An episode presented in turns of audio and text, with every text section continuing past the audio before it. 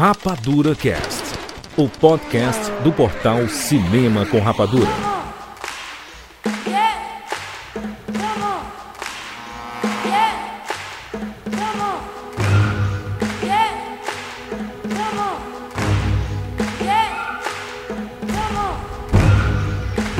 Seja bem-vindo, séries Rapadura em todo o Brasil. Está começando mais uma edição do Rapadura Cast. Eu sou Júlio de Filho. E no programa de hoje nós vamos falar sobre Não, Não Olhe, o novo filme de Jordan Peele. Estamos aqui com Rogério Montanari. Se tem Jordan Peele é coisa boa. É, Rogério? Já aviso. Muito Já aviso. bem. Conversaremos sobre isso, né? As pessoas podem mudar de ideia, tá? Gostei. Precisam respeitar isso. Gostei, gostei. Fernanda Schmutz. Cara, se tem Jordan Peele, eu vou falar. Olhe, olhe sim, olhe muito e continue olhando, porque se tem um troço que esses filmes do Jordan Peele até agora mostraram pra gente é que tu sai do filme ele continua vivaço aí. Semanas depois você ainda tá pensando sobre ele. Isso é fato. Quanto mais você olha pro filme de Jordan Peele, mais, mais coisas você vê, né? Impressionante. É impressionante. E de novo aqui no Rapadura Cash Load. Olha aí, se tem Jordan Peele, eu tenho certeza que o Rogério olhou pro monstro e foi engolido porque ele morreu por dentro. É isso. Que isso, cara? Caraca, Meu Deus, é ele é isso hoje, mesmo. mano. Já tô vendo que esse podcast vai ser um inferno. Ele olhou João Siqueira! e foi embora. Olha só, Vou hein? ligar pro Siqueira ficar no meu lugar nesse podcast. Não é possível. Vamos ser falar sobre Nope, o novo filme de Jordan Peele. Jordan Peele é aqui, diretor de Corra. E nós, inclusive, temos um Rapadura Cast hum, maravilhoso pra você ouvir. É edição 608. Inclusive, tem, tem eu, tem Rogério, tem o Lodi aí. Só não tinha, não tinha Fernanda, mas tem aí um time bom pra você ouvir esse podcast. Tem o Gnu naquele podcast. Tem o Sica, se eu não me engano. Uhum. Não tem o Sika. tem a Kat. Tô trocando tudo, né? Mas tem o time Rapadura Cash aqui, é maravilhoso. E falamos sobre Corra, Nós e o cinema de Jordan Peele lá na época, né? Edição número 608. E escute lá. E depois vem aqui, cara. Vamos continuar essa saga acompanhando o terceiro filme de Jordan Peele. Não, não olhe. Filme de cinema, filme grandão, filme com assinatura desse diretor que a gente gosta bastante. É isso, vamos falar sobre Nope agora aqui no Rapadura Cash. Olá, eu sou Roberta, sou de Belfor Roxo, Rio de Janeiro, e bem-vindos ao mundo espetacular do cinema.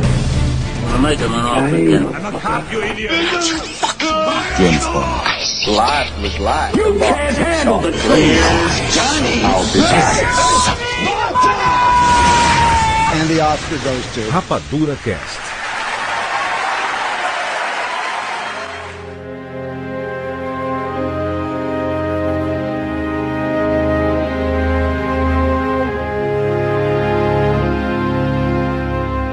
Jordan Peele está de volta mais uma vez. A gente falou, né? Jordan Peele faz um filme, a gente volta pra falar aqui. Não tem jeito, né? É, cara, por mais que a gente às vezes demore um pouquinho, eu acho que a gente demorou, a gente falou, por exemplo, do Corra, e a gente fez um, um podcast do Corra e do Nós juntos. né? Isso. E aí já tinha, inclusive, nem foi quando saiu o Nós, a gente também foi um tempo depois. Um pouquinho depois já. É, mas é que eu acho que o Jordan Peele, ele tem uma... Ele tem- os filmes, ele tem alguma coisa que eles continuam conversando contigo mesmo depois que o filme termina. Não é... é- tem muito filme que você fica muito empolgado no momento, aí você sai lá, lá, lá, falando e tal, e empolgadaço, você quer conversar com todo mundo sobre ele e tal, mas passa, sei lá, 15, 10, uma semana, ou você passa 5 horas, sei lá, tipo um filme da Marvel, Sim. passa, sei lá, 10 horas, você já nem lembra mais dele e tudo mais. E os filmes do Jordan Peele não, porque, cara, você fica tentando interpretar todas as camadas que o cara botou naquele negócio e é uma loucura, porque não acaba. Mas eu acho que é isso que você falou, de comparar assim com esses filmes que, beleza, a gente tem um hype pra ver os filmes da Marvel, alguns da DC, Ih. mas o- é, alguns a gente tem. Tem que ser sincero aqui, tem que ser sincero aqui. Aham. Mas o, o do Jordan Peele, você não sabe o que você vai ver, sabe? Tem aquele sentimento de tipo, ou eu vou ser surpreendido muito e vou sair daqui extasiado, ou eu vou sair daqui reflexivo sobre várias coisas, que nem o Nós pra mim foi isso, sabe? Eu saí de lá pensando e ao mesmo tempo não entendia muita coisa, que era muita referência americana, mas eu ficava, pô, cara, tem muita coisa que eu preciso estudar quando chegar em casa. O Nope eu acho que ele traz isso também, né? É, eu acho que o, o Jordan Peele é daqueles cineastas que ele tem algo a dizer, saca? Assim, os filmes nunca são muito simples, é, e que bom que existem ainda diretores ou diretoras assim, né? Que trazem esses filmes que são mais autorais, eles mostram uma primeira camada ali, que todo mundo meio que, ok, entendi, é sobre isso o filme, né? No caso aqui, sobre Né? É, é uma abdução e tudo mais e tal. Mas, cara, ele sempre coloca outros subtextos, outras camadas. E quando você vai identificando e você vai somando e vê, vê assim, cara, realmente ele tá colocando um assunto de diversas formas diferentes. É, foi o que ele fez aqui com esse Não Não Olhe, que é um filme, né, um nome bem diferente aí, né, porque Nope virou Não Não Olhe, né? Caraca, e é muito doido, né? Eu não sei como que chegaram nessa tradução, porque eles poderiam ter colocado só não olhe. Cara, eles perderam, eles perderam uma grande chance de botar não nem a pau. É, Porque nope, o nope no contexto É que, isso, nem a pau. que a situação é isso, você fala, não, eu Nope. não quero, não, nem a pau, tchau. Ou então nem fudendo, né? Fala comigo, Nem não, fudendo, nem fudendo, nem a pau juvenal, tinham várias versões aí que eu ter colocado. Caraca, seria nem a pau juvenal ver. seria um excelente título. Não Nem a pau seria. juvenal. nem a pau juvenal. Mas é uma coisa que é, eu acho que, que influenciou nesse nome é, é o Não Olhe Pra Cima. É. Que foi o filme do final É. do ano. E aí eu acho que eles ficaram numa arapuca, porque, tipo assim, Não Olhe Pra Cima talvez fosse o melhor nome pra esse filme aqui no Brasil. Mas aí já saiu aquele lá, e aí eles não podiam repetir. Mas Não Não Olhe é um nome muito ruim, cara. Tanto que a gente. Toda, a gente. A gravação toda desse podcast. A gente já conversou um tempão sobre eles. Toda vez que a gente fala sobre eles, a gente chama o filme de Nope, Nope, Nope. Nope, porque, é. cara, Não Não Olhe é, é, muito, ma- é muito bizarro. Não é sonoro, né? Não é sonoro e ele fala. E, e outra coisa, o filme chama Nope porque tem dois, ou dois ou três momentos do filme que o cara chega e fala: Nope. Nope. Nope. É. Tá ligado? E é nesse sentido de não, nem a pau. Nem a pau juvenal. Nem a pau juvenal. Se quiser ser PG-13. Eles colocaram o Não Não Olhe depois de assistir o filme, obviamente, né? E tem a parada de, assim, da galera não olhar pro OVNI, né? Pro ZT, Sim, sim. né? Que, assim, tipo assim, é, é o, é, o, é o que deveria ter dito pra todo mundo, né? Assim, não, não olha, não, não olha, não olha, não olha pra ele, não olha pra ele. Que é o caso que o OJ faz, né? O OJ, ele não olha. E ele sabe que... E isso é instruído desde o começo, ali, desde quando ele tá com o cavalo, né? E diz assim, cara, não olha no olho dele, porque ele vai ficar putaço, né? Então você vai levar uma lenhada aí. Ah, você tá afrontando, né? O Exato. bicho. Sim, isso é muito doido. Eu não sei vocês, mas vocês chegaram a ver os materiais de publicidade inteiro do, do filme? Porque eu só vi o primeiro trailer e aí eu fui sem saber que tinha alienígena, cara. Tipo, pra mim era tudo novidade no filme, tá ligado? Eu não Mas fazia tu viu o ideia primeiro trailer, tu, de tu nada. pensava que era o quê? Tipo assim, uma vaca voando, cavalo voando, na verdade, né? Uma nuvem. Eu, eu quando, no começo ali, quando eu vi é, os, os primeiros. Ele só saiu primeiro um pôster, né? Saiu primeiro um pôster, uma nuvenzinha com um, um, tipo um, um fio de, de festa, né? Tipo aquelas bandeirinhas penduradas na Sim. nuvem. Aí eu falei, caraca, esse bicho é o quê? Uma. É um. É um buraco negro, alguma coisa assim, algum- alguma parada assim, sabe? Eu não, eu não tinha noção de que era ET propriamente dito, uma nave, saca? Isso. eu Depois também é- tava nessa. Eu, tipo, eu não sabia que. Do que que iria se tratar exatamente ser um, um ET ou. Sabe, eu fiquei tipo, cara, me surpreenda. Por que, que essa galera é o fim do mundo? É o apocalipse? É. Do que, que ele vai falar? Sabe? Você não sabe ainda. talvez seja, dependendo do filme que o Jordan Peele quiser fazer no futuro, talvez seja um problema pra ele e que é uma coisa que eu, eu sinto que me atrapalhou um pouco na primeira experiência, tanto que eu gostei Lá vai, eu lá vai, o, lá, vezes. lá vai o Rogério, eu juro. Não, lá. É. eu assisti o filme duas vezes e eu gostei muito, primeira tu muito, dormiu? muito mais na segunda vez. Não, não dormi na primeira. Mas eu vou te dizer qual que foi o problema pra mim na primeira. A gente fica esperando a, ca- a segunda camada dos filmes do Jordan Peele demais. Sim. Entendeu? E aí você meio que não acredita naquilo que você tá vendo, porque você fica tentando encontrar o significado que ele tá querendo dar pra aquela parada, tá ligado? Então, assim, por mais que fosse um filme de. Por exemplo, tudo remetia a ser um filme de ET é, no trailer. Eu ficava imaginando o tempo todo, tipo, qual que vai ser a pegadinha? Qual que vai ser a pegadinha? Qual que vai ser a pegadinha, entendeu? Esperando o plot E- twist, né? Então, exato. Eu acho que a questão do plot twist, eu acho que a questão de, beleza, onde que ele tá colocando o racismo, que é um, é um tema que ele toca é, com muita ênfase nos filmes dele e tal, e eu fiquei tentando encaixar isso numa invasão alienígena, entendeu? E aí eu, eu acho que acabou tirando um pouco de mim do filme, porque nesse aqui, e inclusive ele falou isso muito nas entrevistas, apesar de ter todas as, as as características, né, da, das, da, das camadas dele e tal, esse aqui era um filme mais solto, né? Ele falou que ele queria fazer mesmo um filmão de Hollywood de invasão, tá ligado? E era Sim. isso que ele queria fazer. Sim. Era um, um filme de terror um pouco mais simples e Meio, tal. é meio western, né? Tem um faroeste ali. Muito no meio, western, né? cara. Tem demais, tem Bastante. demais. Ele é meio que um western com Guerra dos Mundos, né? Tem É. uma pegada meio de É. Guerra Sim. dos Mundos também, que você não sabe bem o que, que é o bicho, É. com, com- a extensão do, do, do estrago que ele pode fazer. É. O que eu acho mais foda, assim, nesses filmes do Jordan Peele é que ele consegue manter você preso, assim. Ele, ele cria uma tensão de um jeito que. Cara, é surreal. É o tempo inteiro, mesmo quando você já sabe o que tá acontecendo. Ainda mais nesse filme que você fica um tempão tentando entender o que que é o. O que, que é o negócio, se é uma nuvem, se é, se é um OVNI, até você entender o que, que realmente é. E mesmo assim, depois, você ainda fica, cara, é tudo imprevisível, sabe? Você nunca sabe como é que o negócio vai acabar. Tem uma cena muito boa que eu fiquei tipo assim. Eu falei, ai, mentira, não acredito.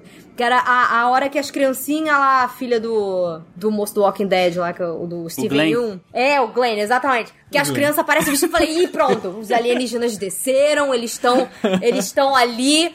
Que diabos foi isso? Aí quando você vê que as crianças falam assim, gente, olha só. A minha alma ficou aqui. Isso. Sabe desenho quando a alma fantasminha da pessoa sai? Cara, esse filme, olha, surreal.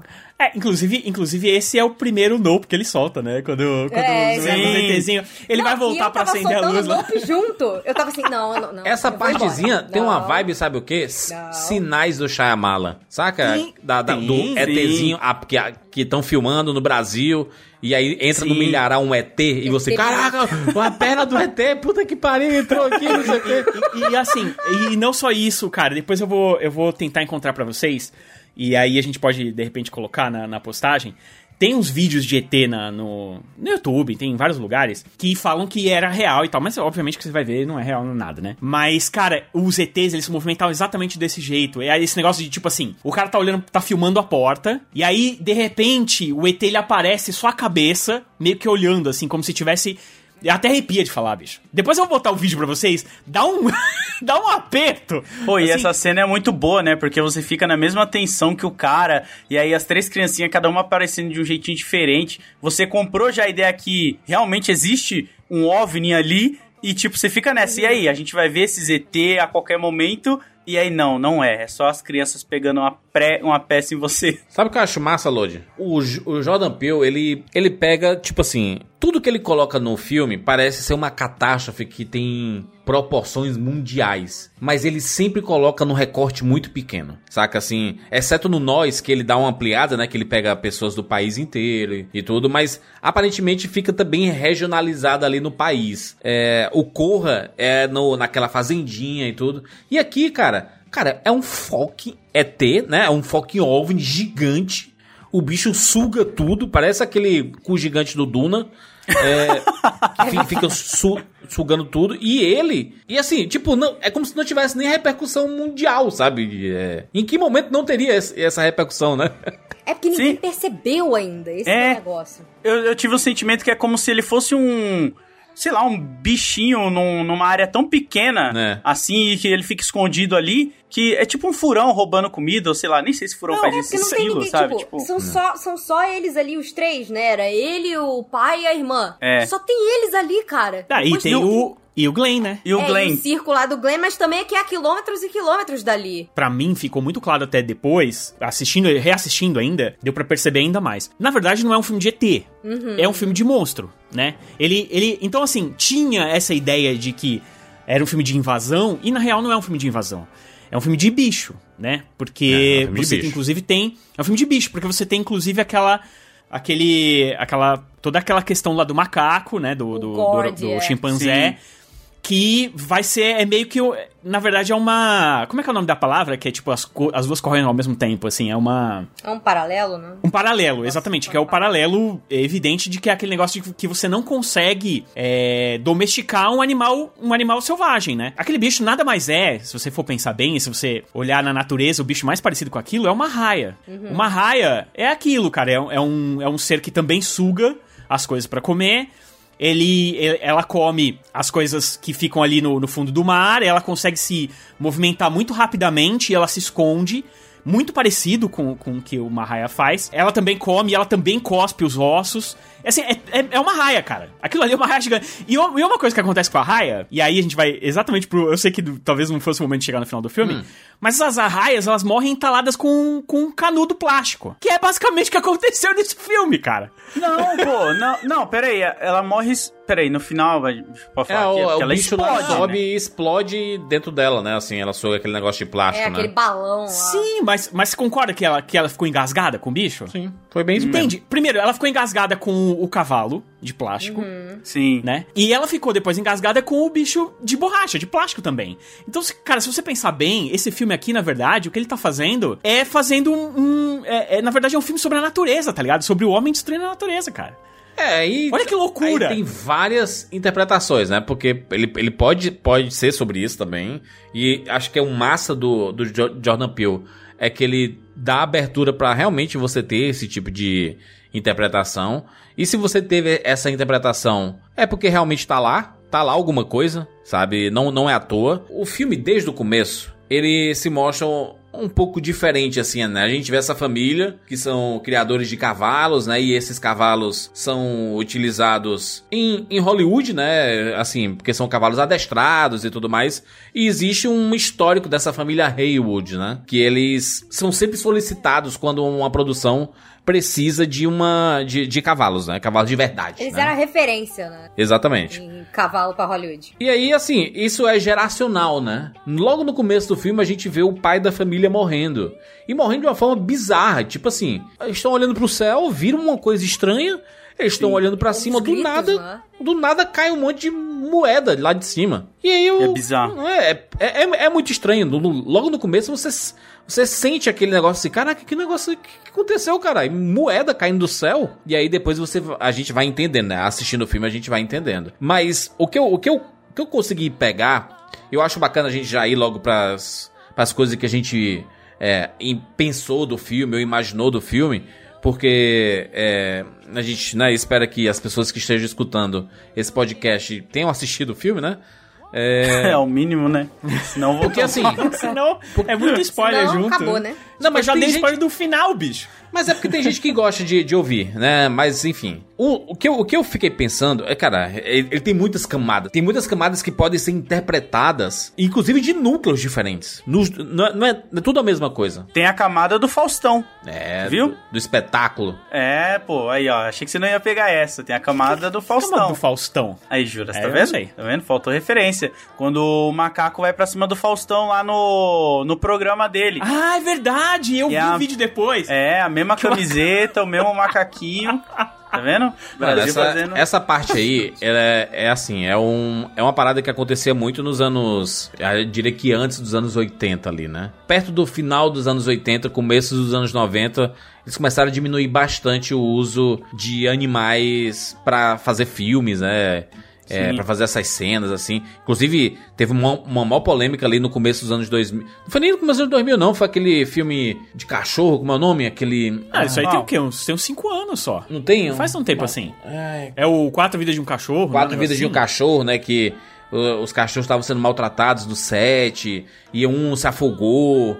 é, fazendo uma cena porque eles não queriam utilizar. é, eles queriam utilizar cachorro de verdade, sabe? É, um- é, uma, é, um- é uma parada que deveria ser abolida de Hollywood, né? Utilizar animal de verdade pra fazer filme. É, a gente tem tecnologia hoje em dia pra replicar muito bem esses animais é, e não colocar essas vidas em risco, né? É, de forma até negligenciada, né? O pessoal negligencia, negligencia muito a segurança desses animais. E antigamente era sem freio, né? Porque era o que tinha, não existia nem CGI. E eles usavam de forma é, sem controle, né? Sem controle isso. E aí, essa parte específica do, do, do macaco, daquele show, é um show de comédia, né? A gente tinha muito isso nos Estados Unidos, principalmente, e ver essa revolta dele e como, cara, e como tá tudo conectado com o plot principal do filme, né? Porque a parada do por que, por que, que o, o macaco não atacou o menino? Porque ele não tava olhando no olho. Tinha um pano que separava o olho do macaco do olho dele. Exatamente. Né? Então. É que todo mundo ele- meio que tentou afrontar o macaco, né? Quando ele Exato. começou a surtar. Quando a gente vai ver. Eu achei incrível isso também. O, o- o- tá começando ainda ali a logo, e aí tem aquela conversa, e você fica meio. Aquela conversa da sitcom que você fica. Cara, qu- qual é o contexto disso? E aí É. você só vê o pedacinho do macaco, você fica, cara, mas o que, que esse macaco tem a ver? Não tá mostrando e aí você nada, vai né? e ver a história, o que, que isso tem a ver lá pro meio do filme, sabe? Não, e, e aí tem um papoco, né? Porque a, a bola estoura e assusta o macaco. E ele se, se descontrola, né? E Que ativou o gatilho dele, né, mano? Do, É. Principalmente do macaco que deve ter tido algum problema. Não o macaco tendo problema com armas porque ele usava armas, mas de caçadores e por aí vai, né? Não, e aquele ali, como ele era um macaco, entre aspas, adestrado, né? Devem ter Sim. usado muita brutalidade com ele. E uma coisa que eles até falam, né, que o Jupe lá quando ele tá contando um pouco da história, ainda não é o momento em que mostra o que aconteceu de verdade. Mas é a hora que ele tá contando lá, que ele tem até um quarto lá com as Sim. coisas da série que ele coleciona e tal. É macabro, né? Ele- Morreu é- todo mundo do negócio, só ele sobreviveu. Menos Não, ele. na Eu vou verdade ninguém guardar morreu, aqui. né? Ninguém, na verdade ninguém morreu. Mas ficou muita gente desfigurada, Mas se né? machucou e tudo mais. É, mas o que aconteceu? Por que, que ele. Aí, mas aí você. Não é que é uma coisa macabra. É que pra ele, naquele. O que ele imaginou pra ele, e aí depois a gente vai entender que é exatamente isso que ele tá fazendo, é. Que é o seguinte: ele acha que ele domou o macaco. Quando o macaco não mata ele, quando o macaco não machuca ele, eles fazem aquele cumprimento de mão. Sim. Né? Que o Sim. macaco já fazia. né? Em algum, em algum momento da série você vê eles fazendo esse, esse cumprimento de mão. Ou, eh, se não me engano, é alguma foto, alguma coisa do gênero, você vê que eles se cumprimentavam dessa forma com, com a mão. Quando o macaco mata. Mata, né? Quando o macaco detona geral lá e o menino estica a mão e o macaco vai dar a mão pra ele, ele entendeu que ele domou o macaco. Então, pra ele, aquele era um momento. Aí depois mataram, né? E ele ficou chocado, né? Que ele ficou cheio de sangue do, do macaco na cara. Traumatizado. Mas ele fica. Ele, ele, ele sente um orgulho daquilo, porque ninguém Ele conseguiu essa domar. falsa impressão, né? De que ele é que ele é invencível. Ele fala disso, ele fala, ai, cara, foi surreal. E aí quando você vai ver a história um pouco depois que ele contou e você vai ver em detalhes, é impressionante como você vê a brutalidade do negócio. Você fala, cara, como é que ele tava falando que foi um negócio assim, ai, foi incrível, foi um negócio muito doido. Fizeram até um esquete de comédia. Você fica. Foi. Verdade. Quando você tá exato. assistindo, você fala, gente, o negócio é tão brutal, como é que estão fazendo uma piada com isso, sabe? Por causa que é um ponto. Então, porque é o ponto de vista dele. E no ponto É, de vista exatamente. dele, ele, ele foi vencedor, porque ele não se machucou e ele é, domou o macaco. Então, na cabeça dele, e aí é o que o Juras falou: o macaco só não atacou ele porque não conseguia ver o olho. Sim. Então, assim, é. é- é- se- o Jordan Peele é um gênio. É um gênio, né? Então, o cara consegue conectar tudo, tudo isso. E aí, depois o que acontece? O próprio Jupe, ele pensa: se eu conseguir domar o macaco, eu posso ter um parque de faroeste com um cavalo. E eu posso domar este bicho que tá vindo aí, tá ligado? Fazer um showzão com ele, tipo. Então, ele viu uma vez e, e aí ele falou: Porra, o bicho não me matou de novo. Eu tenho um, um- um algo a mais. O Jupe, ele achava que ele era especial, tá ligado? Que é o que muito ser humano E se ele, que acha ia, no mundo. e ele que ia levar pra grande mídia, né? Eu, eu acho que ele que ia levar, porque ele faz todo o espetáculo pra transmitir, gravar ali, porque até então dá pra ver que é uma cidadezinha bem do interior ali, né? Que tem um próprio ciclo de comércio e tudo mais. É. Então, sorte que ele não conseguiu, né? Porque ia ser um desastre, né? Se ele levasse aquilo ali e os caras não tivessem parado tudo. Na verdade, ali é Los Angeles, cara. E é, e é, é um deserto que é pertinho dali da, de Hollywood. Tanto que ele leva o cavalo de carro pro, Sim, set, sim, né? Pro sets lá, né? pros sets. E, inclusive, eu acho que eu nunca vi o Scorpion Rei ser tão referenciado, nem no próprio Scorpion Rei. É, tem uma pancada de referência pro Scorpion Rei no, no, Em no Santa filme. Clarita, né? É Na, na Califórnia. E é bem, bem É, pertinho é, de Los então, Angeles é mesmo. É bem pertinho. E aí ele, o cara criou ali um parque temático que, pelo que eu entendi lá no começo do filme, quando a irmã dele tá falando com ele, é que ele tá levando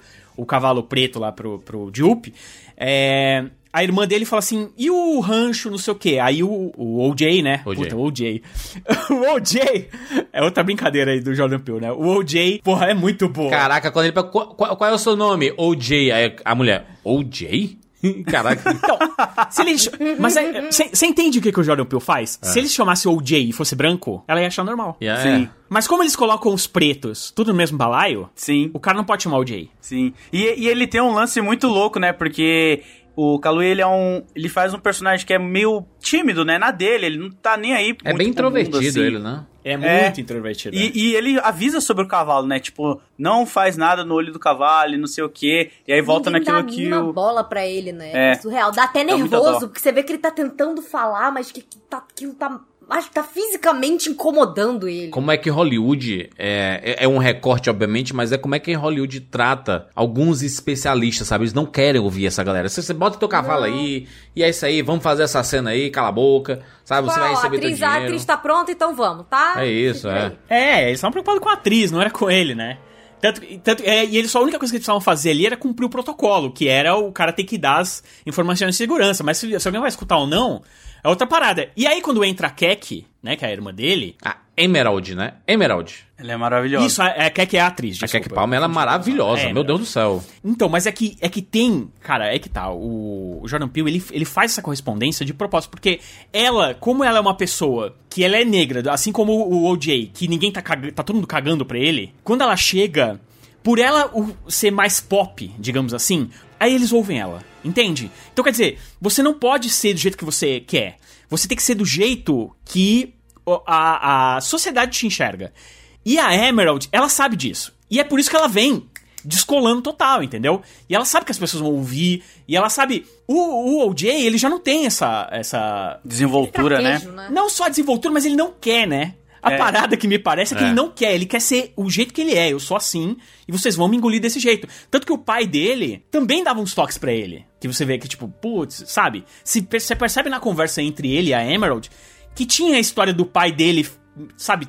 Tentar levar ele pra Hollywood também, pra ele ficar mais solto. Tanto que lá na gravação, eles, não, eles ficaram perguntando do pai dele. Porque o pai dele também se devia ser um outro cara mais desenrolado, sabe? Um cara que entende como as pessoas é, vão enxergá-lo, Experiente, né? entendeu? Exatamente. É, e ele que começou, não. né? Acho que veio do, do vô dele, do tataravô, esse É, rolê aí. Do...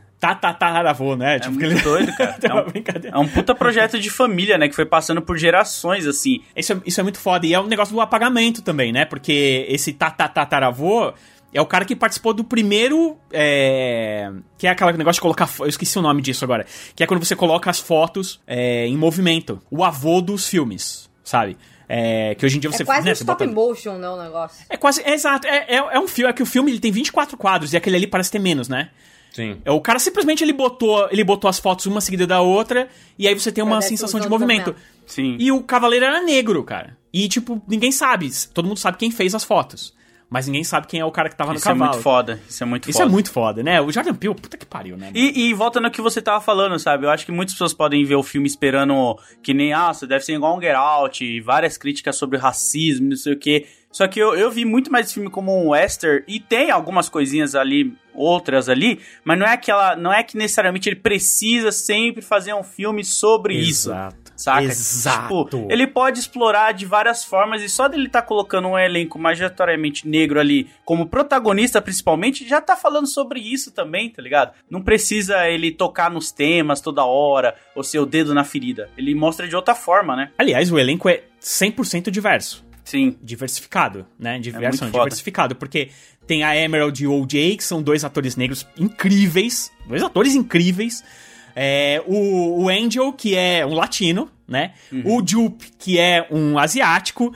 Então, assim, cara, o elenco todo é. é- E o, acho que o próprio. O, o, o, o diretor lá de, de documentários e tal, ele Nossa, é isso é muito francês. bom. É? Ele é, se eu não me engano, ele é francês. Francês? Olha aí. E- Esse diretor aí é muito bom nas cenas dele, cara, porque eu ficava torcendo muito, tipo, pô, cara, pega esse documentário aí, cara, pra você dirigir, tá ligado? Tipo, pô, e aí Sabe ele que- depois. Nossa, é muito foda. E o mais maneiro de tudo é você ir olhar os detalhes, assim, quando a Emerald tá ligando pra ele, ela tá conversando com ele. No fundo, você vê que ele, ele, é- ele é um documentarista de vida selvagem. Sim, Por sim, tá tocando na TVzinha, fala, né? Cara, é só você que vai conseguir ler esse, esse, esse bicho, esse alien, esse negócio aí e conseguir botar ele na câmera. É que, é que, Fernanda, a gente tem. A, a gente entra em outra discussão que o filme traz, né? Que é o lado do. da espetacularização das coisas, né? Tudo a gente quer registrar,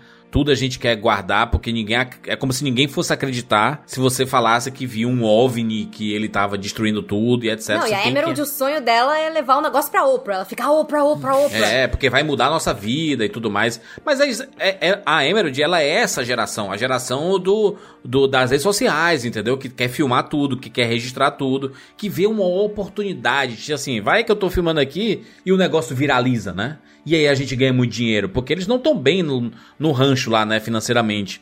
Então eles querem ver, ver uma forma de registrar tudo isso. E normalmente quando se registra coisas sobre OVNIs, sobre extraterrestre e tudo mais, sempre é umas câmeras fuleiragem, né?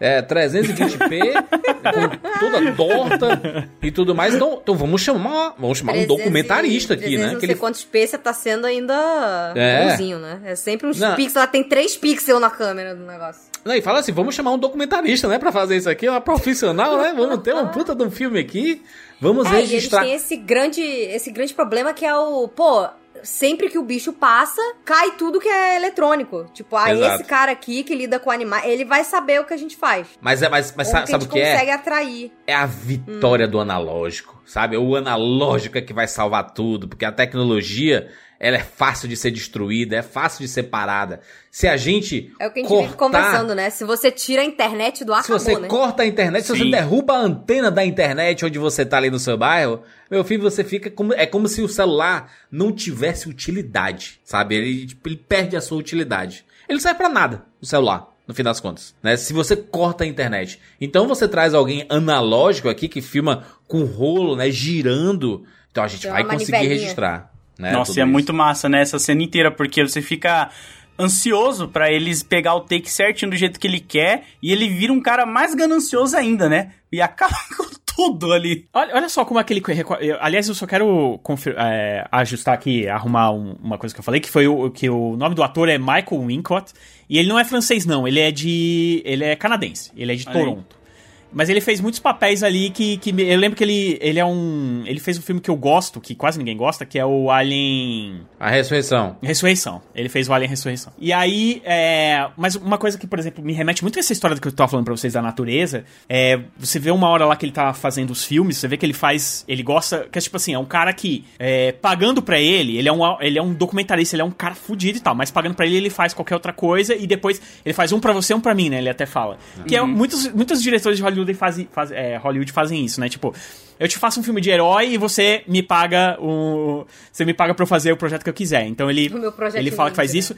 E ele e tem uma hora lá que ele tá editando os filmes e você vê que ele tá usando essa câmera que parece realmente ser essa câmera que não tem tanta qualidade e que é, ele consegue filmar em qualquer lugar. Teve um, tinha um cara, não sei se você se lembra, que é o Steve Irving, que ele era o caçador de crocodilos, ele ficou muito famoso, era um loirinho que tinha um Sim. cabelo, ele era, ele era da, se não me engano, ele era australiano e tal. E ele, meu, ele ia pra cima de, ele pegava todos os bichos, sabe? Ah, essa aqui as é uma cobras com a serpente. mão, é uma loucura assim, né? Ele era o cara, é, ele era o cara, foi o primeiro que fez isso. Pular, ele pulava nos crocodilos, abria, abria a boca dos crocodilos, assim, do nada. Sim, assim. tanto que ele é, ele é, ele é famoso de croco, é, caçador de crocodilos, porque ele fazia isso lá na. Ele ia lá na. na- na- lá no. Na Austrália, lá e tal, ele catava os bichos, pulava em cima.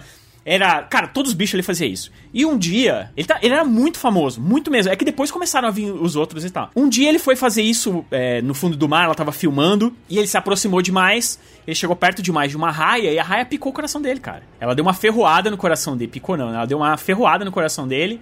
E o coração dele parou na hora. Ele morreu na hora, cara. Então, assim, me remeteu muito a isso também, porque era um bicho. Ele já tinha filmado, cara. Aquilo, ele, se ele tivesse guardado aquele filme, show, tava tudo resolvido. Mas ele falou: Não, eu quero chegar perto. Eu Quero quero. mais. Eu, eu quero mais. Entendeu? É, é- e também tem muita coisa. E é, é aí o, o nosso amigo é, Jordan Peele, ele dá uma, ele dá uma cotovelada no, no, no baço de uma pancada de gente por aí de Hollywood, né, cara? De diretor que quer sempre. é, não, eu quero mais. Eu quero É. mais. Mais, eu quero maior. Eu quero ser eu quero não sei o quê. mais inovador. É, Tipo, Exatamente, sabe? Não é uma coisa assim, eu vou fazer um bom filme. Não. Eu quero fazer o filme que vai e tal. E aí eu acho que dá pra te colocar um James Cameron nessa. Opa! lá e aí. James Olha aí. Cameron? Não, é não. Porque pensa, cara, o James Cameron é cara aquele passa cara que. 10 meu, anos fazendo um filme, cara. Mas é aquele cara que enfia todo mundo dentro da água e aí depois vem a, a menina do Titanic lá e fala: Porra, eu fiquei sem ar ali, três horas achei que ia morrer, tá ligado? Sabe os caras que botam nos limites assim? E aí, porque ele quer o troço perfeito do jeito dele e tal. Não tô dizendo que foi feito exatamente pra ele. Mas eu tô dizendo que eu enxergava um pouco de James Cameron naquele Acho cara, que ele tá critica ligado? muito Assim, mais essa galera, tipo um Zack Snyder da vida, sabe? Que Também. quer fazer filme. Ah, vou lançar meu filme com quatro horas, sabe? Vou lançar em preto e branco. Vou é, fazer coisas que não precisa fazer, sabe? Eu sei que eu gosto muito do Zack Snyder. Inclusive, eu gosto de- desse tipo de decisão dele. De fazer realmente uma parada diferente. Mas quando você vai além, né? Acho que ele critica muito mais essa galera que é mais um cine, o, cineasta das antigas. Os cineastas da- das antigas eram mais corajosos nesse sentido, de fazer umas coisas muito loucas, de colocar a câmera na mão e ir acompanhando a cena de ação. Tinha diretores ali do- do- dos anos 80 e 90. Cara, o cara era cena de ação no carro, vou junto, rapaz. Vou ficar com a câmera na mão lá junto. Vou bater? Vou bater. Vou me lascar? Vou me lascar, mas eu vou filmar, rapaz. É, é. Vai ficar foda, né? É. O problema, o problema nesse caso dele, do host, né? Aqui, que aliás é um nome muito bom, né? Que é, um, é uma mistura de várias coisas de Hollywood e tal. Ele, ele. O que ele faz aqui é que além dele se colocar o problema, né? Que além dele se colocar em perigo, porque o bicho meio que já tava indo embora ali e tal. E ele, quando ele se coloca em perigo, ele coloca todo mundo em perigo de novo, né? Sim. Sim. O próprio Angel lá, o, co- o Torres, porra, cara, ele se fode pra caralho nessa, assim, porque, é, é, porra, o, o cara meio que chamou o bicho pra cima dele, tá ligado? Assim, com aquela câmera no meio da, da, da, da montanha, todo mundo sabia que ela, que ela ia pra cima, e ele coloca todo mundo em perigo, né? E eu acho que, que é, é muito, é muito, muito isso, se você for pensar assim, porque o que aconteceu com o chimpanzé foi a mesma coisa. É, sabe, o chimpanzé já tava lá, ele já era treinado. Com certeza devia, deve ter alguém lá no começo do set que deve ter falado assim: olha, gente, vocês não podem fazer barulho, vocês não podem fazer movimentos bruscos. Alguém algum dia falou isso, tá ligado? E aí os caras tiveram a brilhante ideia de, de encher de bexiga num set com Nossa. as luzes ah, que, que chegam, sei lá, 100 graus de, de temperatura, o bagulho derrete. Qualquer coisa que chegar perto explode, cara. Então, essas, quando ela abre a caixa e a bexiga vai no refletor, ela explode. Automaticamente o macaco ficou louco, cara. Então, assim, é muito é muito sobre você não respeitar. Eu, eu vi muito isso no filme, principalmente na segunda assistida, que é muito sobre você não respeitar a natureza, sabe?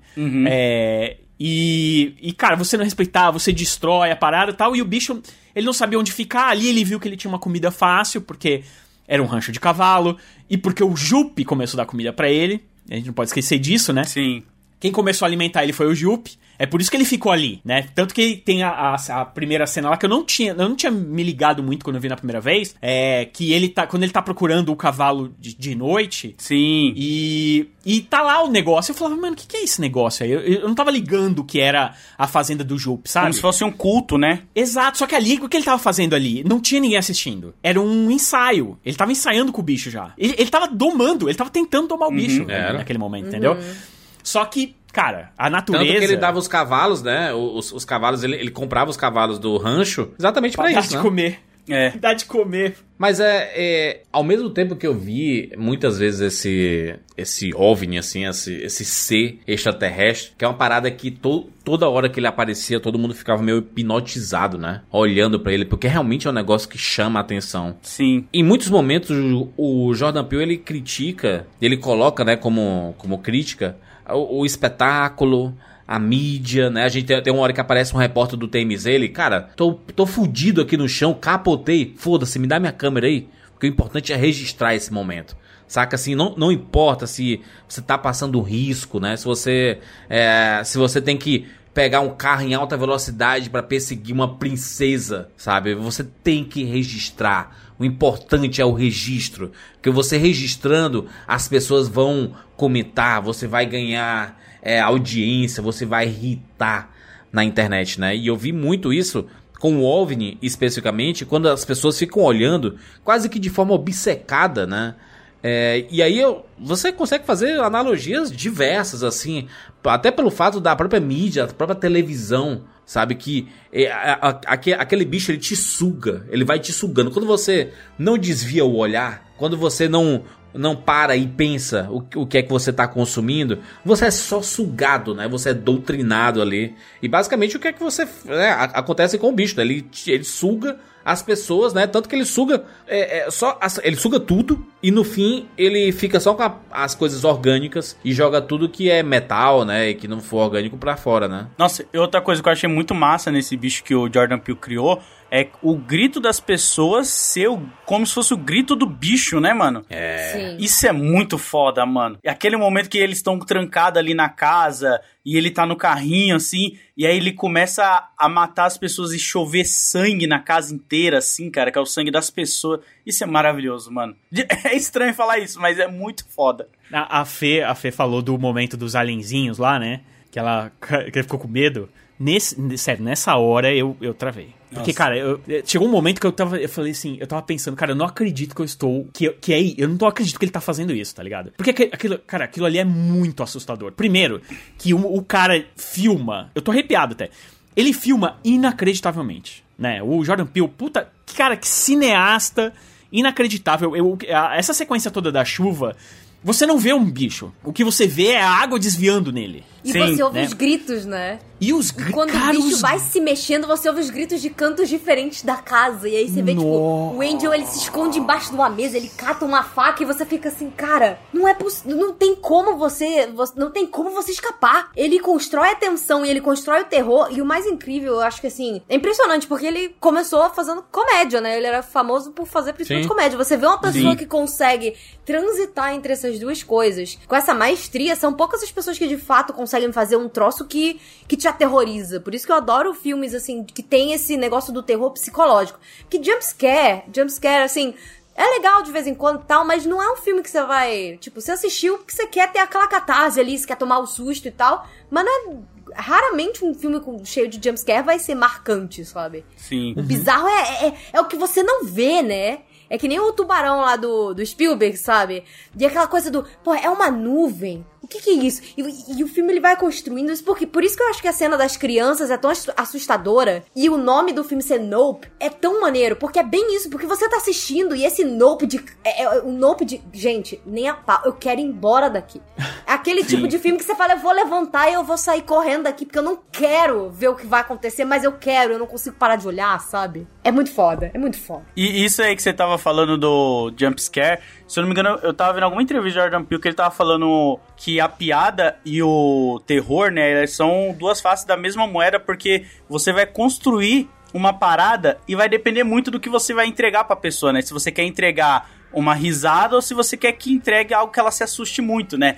E aí ele até fala do final de Get Out, né? Que tem dois finais, o que é o engraçado e tem o final que é aquele É. trágico lá. Então eu acho que aquele consegue construir isso, porque tem momentos que você. Eu não sabia. Mano, eu tive várias, vários tipos de sentimentos vendo o filme, né? Eu chorei, eu fiquei dando risada, eu fiquei assustado, eu fiquei elétrico na cadeira. Então é muito difícil você encontrar um filme que vai te passar todos os sentimentos de várias formas diferentes e você ainda ficar imerso dentro do universo, né? Isso é muito foda. É um, é um filme, é, como você disse, que assim, ele, ele constrói essa atmosfera de terror, sim e tal, mas ele não é básico, ele não é um filme de terror 100%, porque, cara, tem muita parte realmente que é muito engraçada, tem muitas É, coisas de comédia. western, sabe? Cara, a Emerald e, e o OJ, assim, eu acho que eles acabam excelentes, formando uma dupla que fica excelente, né, naquela aquele dos tapinhas que acabou virando meme, que é maravilhoso, né, que é quando eles vão pra cima. O próprio Angel também, quando ele entra na história, também fica muito bom. Eu gosto também do personagem do Jupe, eu acho que todo mundo tá, tá muito bem no filme. E, e, e você consegue, tipo, você vai realmente mudando de tom e tudo mais. E, é, teve uma galera que falou que. Até o Sicas, inclusive, quando a gente fez o vídeo, ele achou é, que o, o começo do filme era meio, meio arrastado e tal. Eu, eu não concordo, eu, eu gosto muito da, da criação daquele universo lá, da, é, de você conhecer aqueles personagens e depois você vê eles passarem pelo que eles vão passar, principalmente não ver tanto, e aí depois tem o meu problema com o final do filme, mas eu acho que, por exemplo, nessa parte do, da noite, é, ele, cara, ele cria uma atmosfera de mais puro horror, porque você escuta aquelas pessoas gritando, é o momento em que você descobre o que acontece com elas lá dentro, né, que elas estão sendo digeridas pelo bicho, tá ligado? Isso é muito doido. É, é, você tem, é, ela tipo, o bicho cuspindo sangue pela casa. tá- Meu, começa a chover sangue na casa. E, e, a, e a hora que o OJ tá voltando pra casa, e ele não vê o. Porque assim, você não vê o ET. É aquilo que eu falo, você não vê o ET nesse, nesse momento. O que você vê é a chuva desviando nele. Sim. Né? Tanto que a água ela vai andando assim, né? É. Aí você fala, caramba, cara, o que tá acontecendo? Aí quando você. Puta, o bicho tá em cima da casa. E aí realmente, tem uma paradinha ali e tal. E aí ele vomita em cima da casa, porque, tipo, da hora, vou, vou, vou, vou assustar esses caras aqui, tá ligado? E aí o barulho para, porque as pessoas morreram. Quando, quando o barulho para, é porque as pessoas morreram. Cara, isso é muito horrível. É muito terrível, cara. e, porra, é, cara, essa cena toda é maravilhosa. E pra mim é a melhor cena do filme, assim, disparado. Eu fiquei. Não, e assim, cara, logo antes também, porque aquela- aquelas pessoas todas que, que o bicho sugou era a galera que era o- a, a plateia teste lá do, do showzinho do Jupe, né? Inclusive Sim. a atriz. A E a atriz coitada lá que da menina, mano. cara. A atriz que tomou Sim. a porrada do macaco tava lá. aí, Ela tava. Caraca, mano. aí E foi assim, maldade, vai. o que eu achei mais incrível é que o filme já começa. Você vê aquele meio quadrado, é uma lona, é um. O que é aquilo, sabe? E se você for pausar, se for parar pra olhar, a forma como ele constrói esse interior do, do bicho, cara, é meio que um. É tipo um plástico, é um pula-pula, É. é. uma lona. Como é que você pega um elemento que, que é um material que é tão genérico, assim, um negócio tão básico, e você transforma aquilo no interior de um bicho, você, sei lá, o filme ele meio que mexe com o teu psicológico de um jeito que, sei lá, você, eu senti que meio que eu percebia o que ele tava fazendo, mas ao mesmo tempo eu não duvidei em nenhum instante que aquilo ali era um bicho, sabe? Sim. É no- na simplicidade e ele bota esses elementos visualmente pra você antes e você não sabe o que é, e aí depois quando você volta e você fala assim, caraca, a primeira cena do negócio que tava fazendo ali como se fosse o aproximando da telinha com o, o frame lá do cavalo, e isso daí também já era meio que dentro do bicho. O cara, ele faz uma mistura, os elementos visuais, a forma que ele apresenta isso no filme. Maravilhoso. E quando você vai descobrindo durante o que que, no caso, era cada coisa que apareceu lá no comecinho, é, é muito brilhante, assim. E sabe o que que é aquilo lá também? Hum. É, é um caminhão de cavalo, só que visto de dentro. Sim. É, um, é, o, é o transporte de cavalo. Eu vi. Eu trabalhei é surreal. 14 anos no. no eu trabalhei 14 anos num clube de hipismo. Eu vi muito daquele caminhão. E eu vi de dentro, vi de fora, vi de vários lugares. Aí, pô, seu momento, pô. Caraca. Meu momento de falar de cavalo! Ó, o filme aí, mano, é a adaptação da vida do Rogério. Olha aí, o cara trabalhou 14 anos pra esse momento ele Não, falar, porque- tá vendo? Aí. É porque. Não, então, é é porque assim, cara. gente. Pô, é que nem, por exemplo, eu tava vendo uma reportagem no Fantástico dessa semana, e aí os caras falaram, e essa, eu tinha um cara, tem um cara lá que tá envolvido com os problemas, e ele tem negócio de cavalo, né, de hipismo, eu, infelizmente, co- co- conheci a pessoa, essa pessoa, é, de vista, assim, não conheci intimamente, mas conheci essa pessoa de vista e tal, e aí tinha um armário, a polícia in- invadiu lá o negócio, e aí tinha um armário, e aí a polícia ficou, meu Deus, o que será esse armário que tem as iniciais? Eu olhei aquele armário e falei, pô, isso aí é um armário de cela, cara. É uma- Os caras, quando eles vão em concurso de hipismo, eles levam uns armários gigantes que. Porque pensa, uma cela é um troço que não dá pra dobrar. A cela é de couro, cara. ela é te- Então ela tem que ir nos armários grandes. E, esse- e essas celas, elas não são. é, são celas que custam 100 mil reais, 200 mil reais, tá ligado? Tipo, não é uma cela Caraca. de cavalo de. de. Sabe, não é uma cela de um cavalo de, de sítio. É uma cela de couro, sei lá de onde que né? veio aquele couro. Da Escandinávia, sei lá que porra, tá ligado? Então essas coisas elas têm que vir guardadas no. É uma caixa que você. você é, uma- é um armário enorme que você coloca é, as, a- as botas, tudo que é tipo o cara que tem lá que é ultra valor que ele vai usar no hipismo, ele bota dentro daquele negócio e, e ele precisa é, despachar isso pra lá e pra cá. Quando eu vi lá na reportagem a polícia, de- nossa, é, achou esse armário muito suspeito, eu olhei e falei, porra, mas acharam suspeito o armário de cela do O cara? negócio mais básico, Mas- né? do- de quem trabalha com Porra, é, agora é. Então, mas aí mas é fácil pra mim, porque eu vi essa porra, esse armário um monte de Sim. vezes na minha vida. Qualquer outra pessoa vai olhar e falar, porra, um armário com as iniciais do cara desse tamanho, que esquisito, hein, mano? Isso aí deve estar cheio de arma, tá ligado? e. e o do cavalo. Eu, eu- obviamente que quando eu vi a primeira vez, eu não percebi. Quando eu fui assistir a segunda vez, que aí eu já tinha toda essa ideia do cavalo e tal, não sei o que. Aí eu olhei e falei, porra, cara, isso aí é a visão do cavalo quando ele tá dentro do. do do, cam- do, do caminhão, porque, tipo, ele não vê a lateral, ele, ele fica sem visão sem visão lateral e ele só enxerga pra frente, entendeu? E aí, se você for levar também na ideia do Jordan Peele, que, que, é- que também adora fazer essas é, analogias com, com a escravidão, isso aqui, é, também podem ser os navios negreiros, da- tipo, o cara ele não sabia onde que ele tava indo. É, o ET, naquele momento do começo do filme, ele não sabe direito pra onde ele tá indo, entendeu? Então, cara, esse é, o, é, é, é a solução do Jordan Peele, tipo, ser um diretor incrível, porque todo mundo imagina o tanto de, de camadas que tem os filmes dele, mas como eu disse, Se você ficar pensando em cada cena, o que ele quis dizer com isso? O que será que ele quis dizer com isso? Você vai ficar meio maluco, cara. Vai. Porque tudo tem muitos significados. Ou não. Pode ser que só na minha cabeça tem isso. Tipo, meu, você é louco, cara. Isso aí é só um. É só um pano. Pô, a parte que eu mais me peguei, assim, na, na história, pra mim, foi o relacionamento dos dois irmãos, tá ligado? Depois que eles perdem o pai, É. como eles vão se conec- conectando um com o outro, sabe? Como eles acabam. Você acha que no começo eles parecem ser meio brigados, mas você vê que é o jeitinho de cada um e eles se amam muito. Então, uma das cenas que eu chorei já é. Mano, pode parecer uma cena meio brega ou boba, mas quando ela termina de explodir o bicho lá, o irmão dela tá montado no cavalo naquele arco. Caraca, Mano, muito foda ali, hein? É herói. É, herói eu- do Eles faroeste. tinham se despedido, né? Eles tinham meio que. Ele meio que aparece ali pra tentar salvar ela, ela vai pegar a moto e aí a moto Sim. não tá ligando. É então, porque. É. rola essa despedida do meio. A gente não sabe se a gente vai sobreviver, mas eu me sacrificaria por você, eu sei que você se Sim. sacrificaria por mim também, né? E você vê que eles gostam tanto um do outro desde a infância que ela lembra em alguns momentos, né, de quando o pai treinava mais ele, não deixava ela domar um cavalo e tal. E aí ele fala que. E aí ele fica conversando assim. E aí ele aparece assim pra ela, tipo, eu sempre vou estar aqui, tá ligado? Independente. E aí eu falei, pô, olha que foda, mano. Eu, eu achei muito foda, tipo, essa cena. E aliás, tem até a referência a Kira, né? Que é aquela cena da motinha Nossa, da moto, mano. Essa Tem, cena tem- tem até pra. Evangelho, quando o bicho, né, o Wolf, né, o Jacked, ele, ele tá com umas lonas em cima, assim, ele fica meio que voando e se abrindo, assim, parece os... parece Evangelho. É... Cara, tem... Tem, não, cara, tem uma pancada de. a- Ou a, a motinha. Cara, Tem muita tem muita coisa de anime, anime né? ali. É surreal. Tem muita. Ele, ele brinca. Ele, e ele falou isso em entrevista mesmo. Ele, cara, ele brincou demais esse filme aí. Nossa, Por isso que eu tô falando, de repente ele- eu- a gente fica procurando tantos significados em coisas que ele só simplesmente quis botar. Porque sim, porque é legal, porque. Tipo assim, cara, pensa uma coisa que há pouco tempo atrás você jamais veria. O cara, o OJ, ele é um. Nesse final, final de filme aí que o, que o Lodi falou, que eu também adorei. Cara, ele é um cowboy que, meu, domou, bi- queira ou não, ele acabou domando a porra do bicho, entendeu?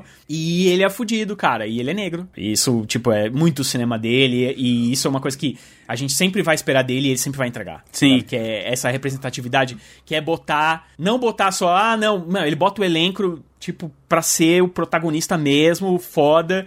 E, cara, normalmente são, são pessoas. Normalmente não, todo mundo que trabalha com ele, puta foda, né, cara?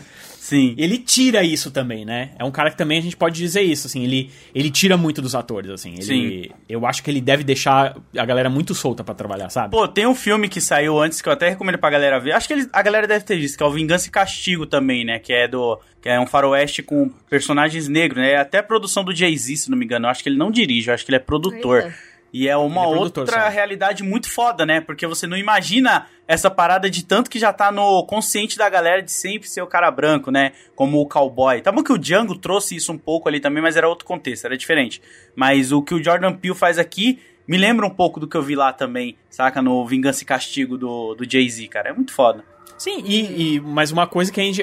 Que, que acontece lá é que, cara, é um negro e um branco, né? Sim. Aí não é ainda. Aqui não, aqui é o negro e uma negra, cara. É muito e acabou. E eles são os protagonistas do filme. E tem, e tem, E- uma- tem uma parada no final aqui também que é, que é legal, que é o Jordan Peele mostrando, né, a, a paixão dele por rolo de filmagem, né? Porque os filmes dele são sempre feitos em... é, com ele, ele é um dos poucos cineastas que ainda gosta de filmar é, no, no analógico, né? Com, com filmes, ao invés do digital. A gente vê no final a vitória do analógico, do filme, né? Porque o registro que fica são as fotografias, né? Impressas ali, né? E a cada foto bonita, cada, cada vez que ela empurrava o negócio lá, ela colocava a, a moedinha e push, né? Uma foto e push, outra foto e o bicho lá voando e a gente, caraca, essas fotos vão ficar foda, não sei o quê. E o bicho abrindo assim, gigante. E Achei como ela fez foda. várias, É. ela fez o que o tatatatavô dela fez. Sim, Já é o pensou? movimento, Porque, assim, né? ela foi O movimento tirando- É verdade. Ela criou, ela criou um vídeo com foto. É. Usando fotos, ela criou um vídeo do, do bicho chegando, assim. Cara, cara, é, realmente, o filme é muito redondo. É, Se você mano. ficar procurando furo... Você, olha, a pessoa que gosta de ficar procurando furo de roteiro, se dá muito mal aqui. Ah, não, pelo amor de Deus também, né?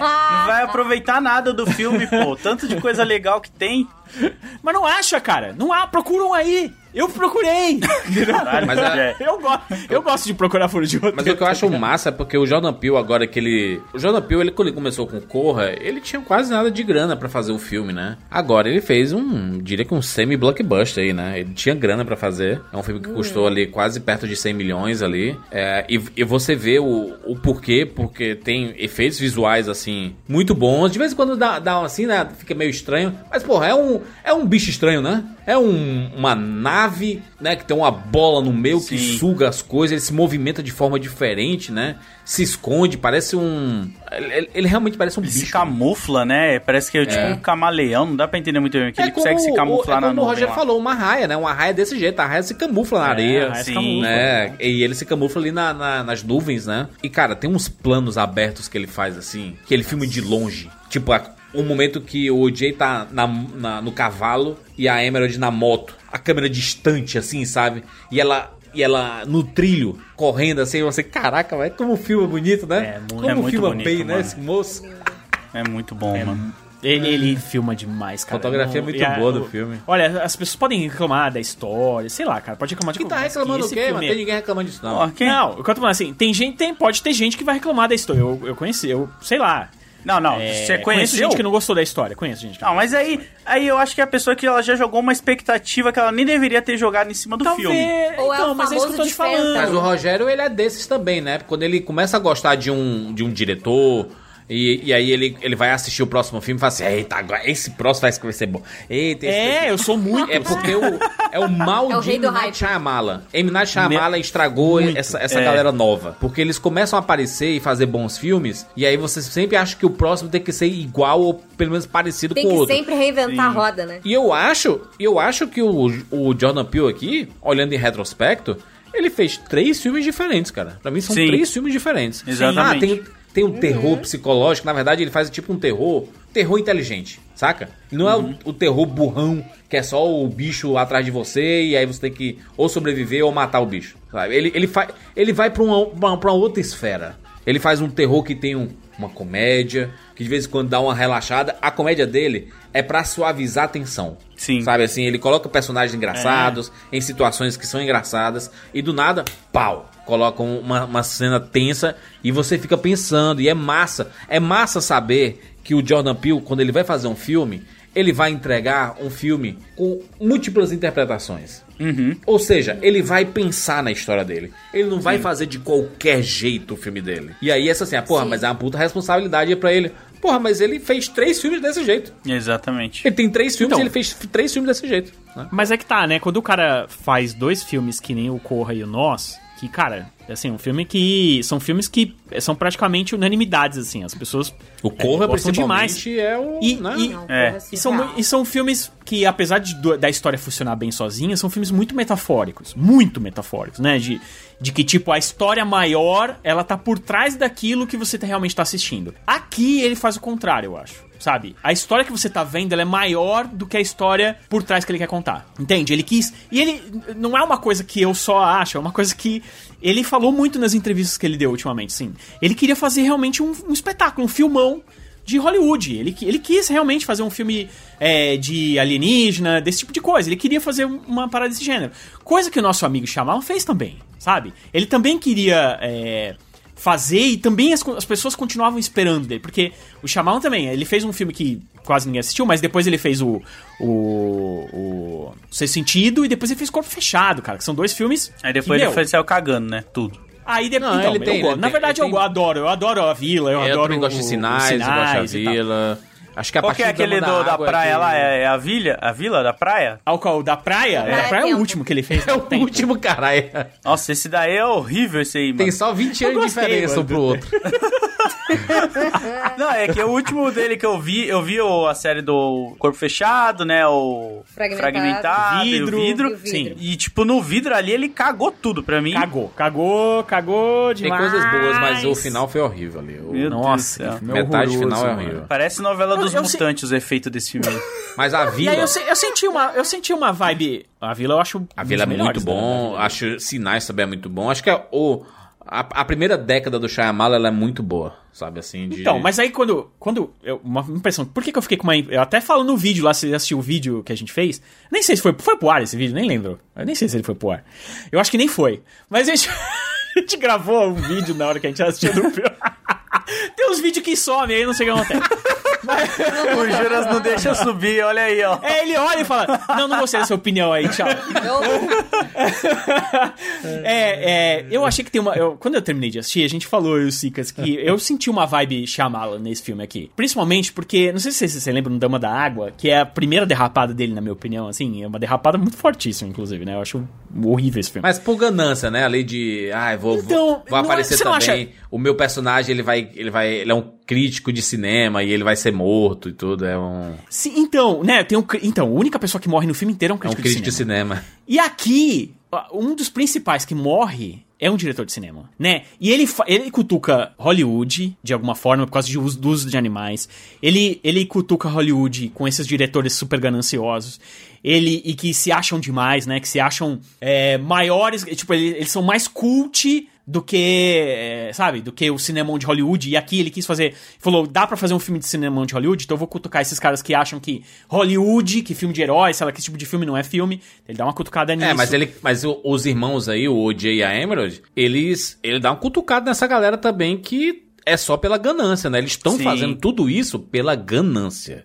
Não é pelo registro, não é pela arte, não é pelo, né? Não é, não é pelo, ai, a satisfação pessoal. É não, é só ganhar dinheiro com esse registro, né? E pra Oprah. É. Mas sabe quem é, quem é o personagem que, que é o único Hum. que vai contra essa corrente? É o próprio OJ. Porque ele é o único ali que você olha que ele não tá muito nem aí pra filmar o negócio. É. Ele quer voltar, tipo, eles vão embora da fazenda. Mas ele tá que dá curioso, né? Não, ele tá curioso, mas assim, ele, ele fala, eles vão lá se enfiar na casa do Angel depois da treta toda da casa e ele fala, cara, não, eu tenho que ir lá salvar o cavalo, sabe? E a Emerald fica tipo assim, cara, deixa isso pra lá. Ele, não, vou lá salvar o cavalo. Eu acho que ele é a única pessoa que tem um pouco de respeito pelo animal, que causa esse contraste com, com o papo todo sobre ganância, né? Não só a Sim, ganância ele- do cineasta, a ganância do ser humano em achar que ele pode domar quem ele quiser, que a gente é foda e, é, e que a natureza nunca vai retaliar, que os animais nunca vão retaliar, que a gente é o fodão, assim, do planeta.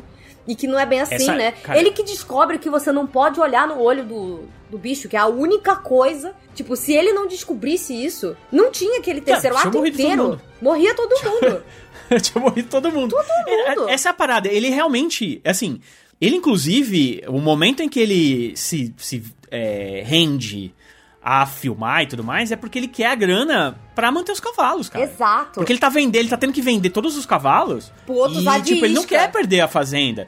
E, e uma coisa que você pensar bem também, que esse final, é, todo esse terceiro ato, esse, essa parte da filmagem e tudo mais, né? Aquele da- dos bonecos de posto e tudo que também é, cara, é muito bem filmado e é filmado em IMAX, né? É maravilhoso aquilo. É, com aquele colorido dos bichos subindo e descendo e tal. É, toda essa parte ele faz porque, tipo, não precisava fazer. Era só ele botar um cavalo lá. Mas eles não querem que o cavalo morra. Ele não quer matar um cavalo pra isso, né? E aí, porque assim, cara, isso ia- resolvia tudo. Você botava um cavalo lá no meio, o bicho vinha, comia o cavalo, você filmava e acabou, tava resolvido. Mas ele tem tanto respeito pelos animais que ele não faz isso com os bichos. E a irmã dele também fala, nem, não, não, nem fudendo. Porque o, o, o diretor de cinema fala isso, né? Bota um cavalo lá que a gente, de isca, e a gente faz. Aí eles, não, vou, eu vou me colocar de isca. Então ele se coloca, de, apesar que ele coloca o cavalo também, né? Não queria dizer é, nada aqui. Então, ele tapa o olho do cavalo pro cavalo não poder olhar, né? Tem mais É. essa também ali. Afinal, não, não olha. Não, não Mas se o olha. bicho, se o bicho puxasse ele lá, Ah, ia junto. é, Ia junto. ia junto. Entendeu? Porque ele bota a blusa com, a, com os olhinhos desenhados na. Na, na, Na capuz, touca né? ali, né? Pra seguir ele, né? Pra seguir Aham. ele, exatamente. Então, assim, ele coloca o cavalo na, na jogo. Queira ou não, ele acaba colocando. Mas se colocasse o cavalo ali, era muito mais fácil. Era só eles ter filmado de longe da casa, É, sei lá. todo mundo e pronto, tava resolvido. Certa segurança, né? É, o, o OJ, ele é o cara que quer defender a natureza, entendeu? E a Emerald. Mas no fim, a Emerald joga um, um canudo de plástico. Na bico, raia, tá é tipo assim, ah, quer saber? Come esse canudo aí então, otária, sabe? É Quer que dizer o isso. seguinte, mano, não tem jeito, a gente vai destruir. Por, por mais boas intenções que você tenha, você vai destruir a porra da natureza, cara. É porque ali no caso é real matar ou morrer, né? Vira aquela coisa do. Pô, e o dia que, que o subjugado resolve virar o subjugador, né? O dia que a caça resolve virar o caçador. É, que, que é o negócio também. Meu, o, o meu problema real com. É o que eu falei, né? A segunda vez que eu assisti eu gostei bem mais. Mas eu ainda acho que o final é muito arrastado, aquele bicho que vai abrindo ali. Eu não acho que aquilo tem necessidade. Mesmo porque eu acho que tira um pouco da da tensão que você tá ali com aquela cena, porque o bicho, quando ele abre daquele jeito, ele fica muito menos rápido. Sim. E ele fica mais vulnerável. A graça é você ver que ele é tipo um disco e que, tipo, cara, não tem Ele tá indo pra cima de tudo, né? negócio, Tipo, É. E é muito. É, o que dá medo. É, assustador, sabe? Apesar de ser uma raia, depois que você viu isso uma vez, você nunca mais vai desver que aquilo é uma raia. Mas, é, queira ou não, ele tem um formato clássico de. de. De nave espacial de extraterrestre, De né, cara? É, é aquele de, é, de OVNI. Então, aquilo dá muito medo, e é o que eu falei, né? O, o cara filmar medo aquele negócio da água né? vindo. Quando você vê aquele monte de lençol, aí, tipo, você meio que perde o, o medo daquilo ali. É Sim, ele fica até Ah, cara, é mais, chão. mais bonito, né? Fica, es- não sei se esplêndido seria a palavra certa. assim. poético. É. Fica um troço poético, um poema visual. Evangelho, assim. rapaz. Evangelho total. Mas eu acho que perde um pouco da, daquele, Do medo, da tensão né? que você tava naquele momento, do medo. E eu, eu também acho que é, naquele momento em que eu achava muito boa a ideia deles filmarem o bicho. Sabe qual é? Que é tipo assim, cara, é um recorte muito pequeno. Eles só querem filmar um extraterrestre, tá ligado? É isso, esse é o recorte. De repente virou, vou salvar o mundo. E era o que eu não, o filme inteiro não era sobre isso. Não, mas peraí, Roger, mas aí também, pô, os caras, querendo ou não, eles tinham que salvar, né? Porque esse- aquele alien, quando acabasse de comer tudo daquela região, ele ia pra outra, né? E aí ia indo, tá Na ligado? verdade, ele eles não... tentam se salvar, né? Porque É. se, se eles se ele não, não matar o bicho, vai todo mundo morrer ali, mano. Então, eu, eu não sei, é cara. Eu, eu, mano. Eu, eu acho que, que, que- é bacana por causa da metáfora do, do, do canudo, de matar o, canudo mata os bichos do mar lá. É como se o. É como. Cara, pensa bem, é outro paralelo é o próprio tubarão. Que o tubarão, o que, que acontece com ele? É um cilindro de oxigênio, vai pra boca dele, e o cara dá um tiro e ele explode, não é isso? É basicamente o que acontece ali. Não só não tem o tiro, mas é um balão de oxigênio que é um balão, na na verdade, de ar gigante, de hélio, aparentemente, porque o bagulho sobe pra caramba, e explode dentro do bicho e o bicho morre. É mais ou menos o que acontece no, no filme do Tubarão. E assim como no filme do Tubarão, eles acabam salvando o dia e tal, não sei o quê. Mas eu não sei, cara, me tirou um pouco da. Eu gosto. Eu. Sei lá, cara, eu comprei muito essa vibe pequenininha do filme de tipo, cara, a gente não quer, a gente não quer salvar o mundo, como normalmente os filmes de invasão. Eu adoro, vocês sabem disso, né? Eu eu sou um, acho que do Rapadura que eu sou mais apaixonado por filme de invasão, essas coisas. eu assisto qualquer merda, qualquer, qualquer.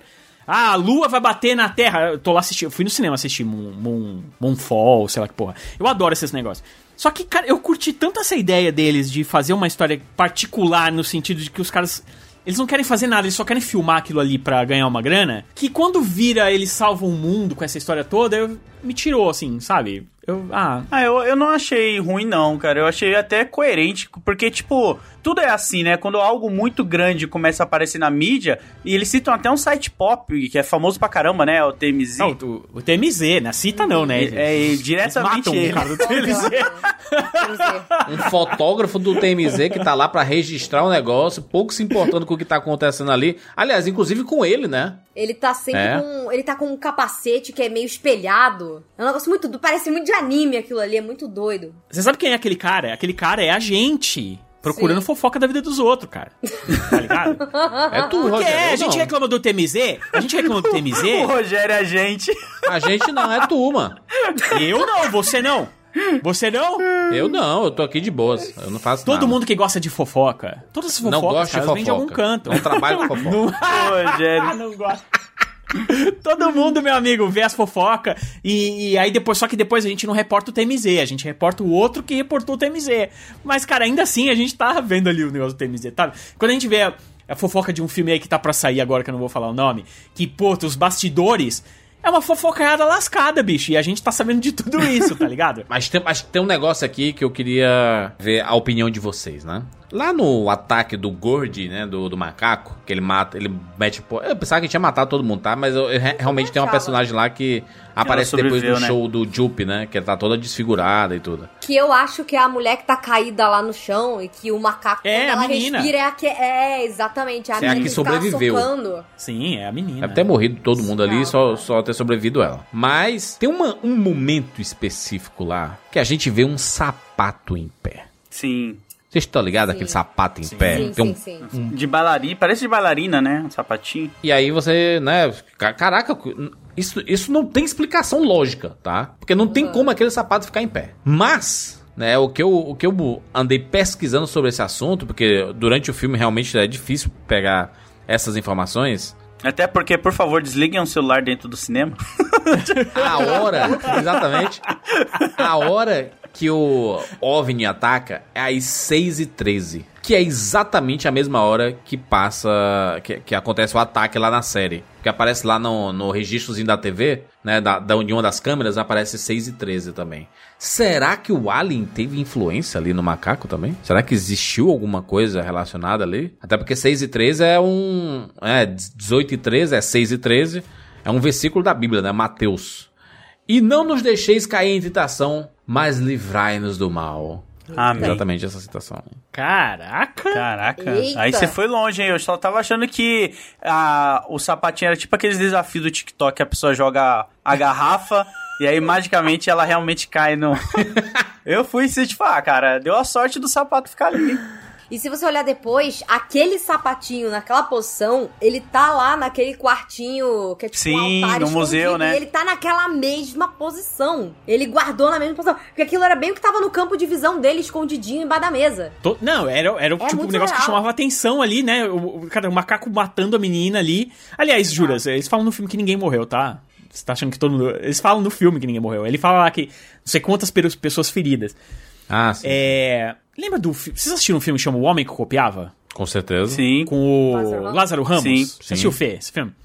Você lembra que quando eles vão roubar um dinheiro lá do cara, aliás, eles vão matar um cara, né, que é o padrasto da menina lá, e aí o, o personagem do Lázaro Ramos fala assim, arruma uma galinha. Aí todo mundo fala, mas pra que precisa de uma galinha? Né, que eles iam explodir lá um botão de gás, não sei o quê.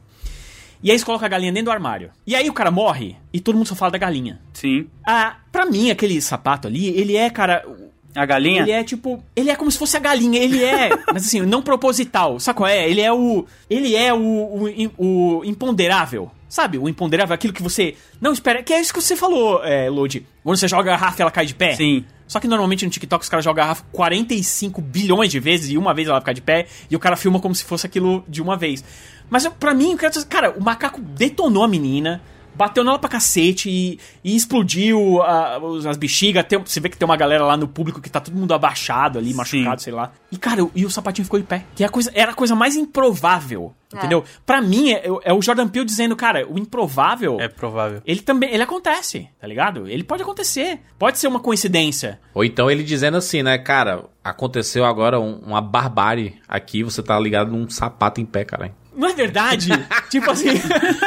cara, a menina tá sendo, tipo, dizimada. Mutilada, né? Porque o, o som é horroroso, né? O som do macaco. Você escuta Tipo, os os, ossos Quebrando, do ah. rosto. os ossos assim. quebrando, é um negócio horroroso. E, cara, e você tá olhando pro sapato. Porque o sapatinho tá lá de pé assim, você. Parece que ele atrai o teu, o teu campo de visão, né? Ent- Entendeu por que, que eu, eu fiz esse. Na minha cabeça, na hora, eu pensei na galinha do, do. Falei, Cara, porque isso tá te chamando a atenção de uma coisa. Tem uma coisa horrorosa acontecendo. E você tá olhando pro, pro sapato. É muito doido, cara. É muito doido isso. Isso é coisa de, de gênio, é coisa de gênio. Aproveitando que a gente tá falando de polêmica, vocês viram a polêmica aí nessas entrevistas que o Jordan Peele falou que talvez. Eita. Que talvez ele não esteja finalizado aí com as histórias nesse universo do, do Nope? Como Vocês deram assim? uma olhada nisso? Interessante. Que ele falou Fazer sobre mais? isso, ó. É, não, então, ó.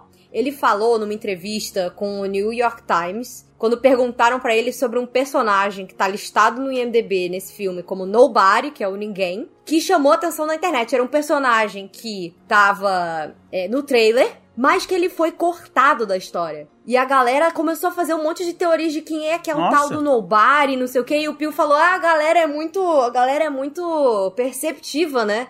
Ele falou, ó, Ele abriu aspas e falou: as pessoas estão fazendo um, um trabalho muito interessante de detetive. É isso que tá rolando. A história desse personagem ainda vai ser contada. Eu posso dizer isso, né? Ele falou o que é outra Caraca. forma frustrante de eu dizer que eu tô feliz que as pessoas estão prestando atenção. Eu acho que os fãs vão receber mais respostas e- sobre alguns desse- algumas dessas perguntas no futuro, porque a gente não acabou de contar essas histórias. Olha isso. Nossa, será que ele vai começar a criar um universo aí? Então, eu sei É, que cara. tem esse suposto personagem. é, tá até falando aqui que o ator que tá acreditado como esse tal desse Nobody é um tal de Michael Bush. Eu não sei o que ele fez aqui, porque eu acabei que eu não pesquisei, tô até googlando aqui ele enquanto a gente fala. Michael Bush. É, Bush com SCH. É, ele é meio que um nerdzinho de óculos, ele tem um, um visual meio. Meio. Mas, nossa, ele aparece no trailer? Falaram que ele aparece no trailer em algumas cenas e a galera tá fazendo um monte de teorias, assim, falando que a. A que eu vi aqui que a galera falou era que ele estaria envolvido com a história lá do, do seriado, do Gord. Que ele supostamente teria uma ideia de. Aí eu já não sei se é especulação da galera, o Jordan Peele não confirmou nada, né? Ele só falou que, ó, vocês estão. Tô vendo vocês estão ligados aí e tem mais caroço nesse angu. Mas teve gente falando que a ideia seria que ele queria sequestrar a, a menina lá que foi desfigurada.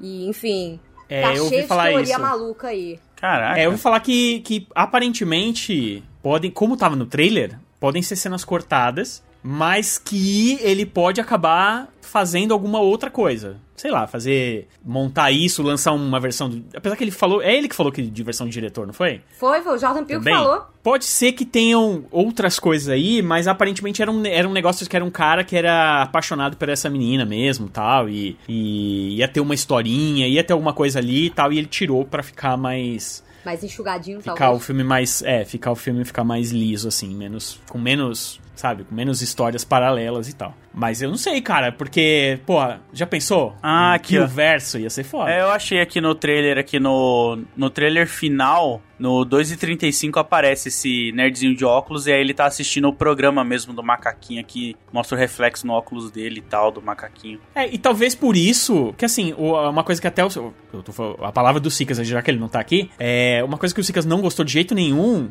foi da menina aparecer lá na. na, na cena da, do Jupe, lá na cena do. Não, e aí bate um ventinho, levanta lá o negócio e você vê que a boca dela, ela tá meio cadavérica ali, um negócio meio esquisito. É, ele, ele não. O Sicas não gostou porque ele achou muito gratuito é, mostrar a menina lá. Não tinha necessidade de mostrar a menina daquele jeito. E ainda morrer daquele jeito, né? Porque, tipo assim, cara, imagina a menina sobreviveu aquilo e aí morreu agora. Que coitada, tá ligado? Que, né? Mas, mas é o que o Jordan Peele também fala com o sapatinho, né? Pode acontecer. Coincidências acontecem. Inclusive, uma das teorias é de que quem deu o tiro no, no macaco foi esse cara que tava lá no set esperando uma oportunidade pra sequestrar pra a garota. ela. Olha que É, doideira. assim. Imagina se ele faz um segundo filme com esse tal desse Nobody, e aí no meio do filme tu descobre que o negócio tá todo ligado, que nem o que nem o, a última cena lá do fragmentado do Shyamalan, que tu fala, ih, o negócio do universo do corpo fechado. É, é muito, é muito doido, mas eu acho bem possível. Como tá no trailer, as, as pessoas começaram a, a pensar que podem, podem ter sido cenas Pode ter cortadas. sido só cortada sim, mesmo. Sim, é. mas olha, se o próprio diretor falou que, que vai, que tem, É. que, que não acabou de contar essa história, essa, a história desse personagem ainda vai ser contada. Eu vou dizer isso Ah, ainda pra bem, vocês, ainda, é ainda isso. mais um negócio que tem, tem uma, um OVNI onde tem um, tem dois, né? Ah, tem É. vários. Onde tem um, tem vários. Não tem só um, né? Não só, só existe uma nave. Eles vieram, gente, da onde? É um, é um povo que só tem uma nave e eles vieram pra cá e pronto, acabou a nave, não, não tem mais, né? É, mas, mas aí eu- mas é o, o para. Aí que tá, né? Se ele for criar um universo realmente de monstros e tal, de seres extraterrestres, é uma coisa. Mas aí o que ele faz nada mais é, de novo, cara, é porque ele é.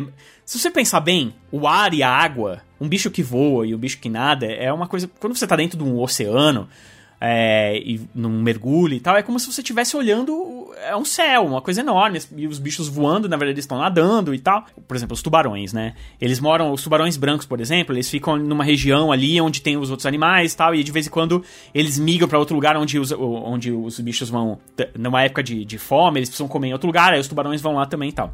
E no próprio filme Tubarão, que que- por que, que o tubarão ele fica ali na praia? No- o tubarão ele não é um bicho de praia, tá? Ele é um bicho de alto mar e tal. E muitas vezes eles são atraídos pra praia porque eles estão sem comida no ambiente deles, né? Então o que ele faz aqui, em algum momento ele teve um desequilíbrio ali na, na- Aí que a gente não sabe de onde que ele veio tal, essas coisas. Teve algum desequilíbrio e ele veio pra cá e ele foi alimentado. Então é por isso que ele fica ali naquele cantinho, entendeu? É. Porque ele tá procurando comida e ele encontrou ali, alimentaram Tem ele e ele ficou. né? Toda hora tem um cavalinho Sim. sobrando pra ele. Toda hora dão um, dão um cavalo pra ele, né? Pra ele comer. Então, assim, Pois é. ele ficou seis meses ali, né? O cara ficou dando seis meses de cavalo pra ele. Então ele ficou de boa. Não matou ninguém. Ele matou o pai do, do OJ de- sem querer, né? Porque ele cuspiu Ele tava- a moeda é. e caiu, cara. Acertou. É outra coisa. Olha só. É outra coisa que, se você pensar bem, também é uma, uma coincidência. O cara olhou pra cima e caiu uma moeda dentro do olho dele, cara. É. Foda, né? Ele só morreu por causa disso. Porque ele olhou pra cima. Se ele não tivesse olhado pra cima, ia cair uma moeda na cabeça dele e ia machucar. Mas não ia matar ele. O que matou foi que ele olhou pra cima e a moeda caiu bem dentro Nossa, do e a chave fica cravada no cavalinho também lá, né? Fica cravada no cavalo, exato. Porque o bicho, ele, é meio, ele não solta, né? Ele, ele cospe, né? Ele, ele... Porque se ele só jogasse, se ele só soltasse, não, uma, uma moeda caindo no avião não mata ninguém. Mas, é, co- como ele, ele exerceu uma força também, aí eu É, acho que ele foi mais forte, sei né? lá. E virou O- um projétil, O, exatamente. fi- o filme ele abre com a, com a frase bíblica, né? Vou jogar sujeira sobre você, tratá-la com desprezo e transformá-la em espetáculo. Olha isso. Caralho. Su jogar sujeira sobre você, foi exatamente o que aconteceu, né? Tratar como espetáculo, né? Toda causa e a morte lá. O, o Glenn fica tentando fazer um espetáculo com, com o Alien lá. E afinal a sujeira em cima dele que vira o espetáculo, né? As mortes, tudo ali. Com- é, com a, é, é com a natureza. Porque assim, tentaram fazer uma série usando macaco. Tentaram. é, ele tenta fazer um, um, um show usando animais, usando cavalos, né?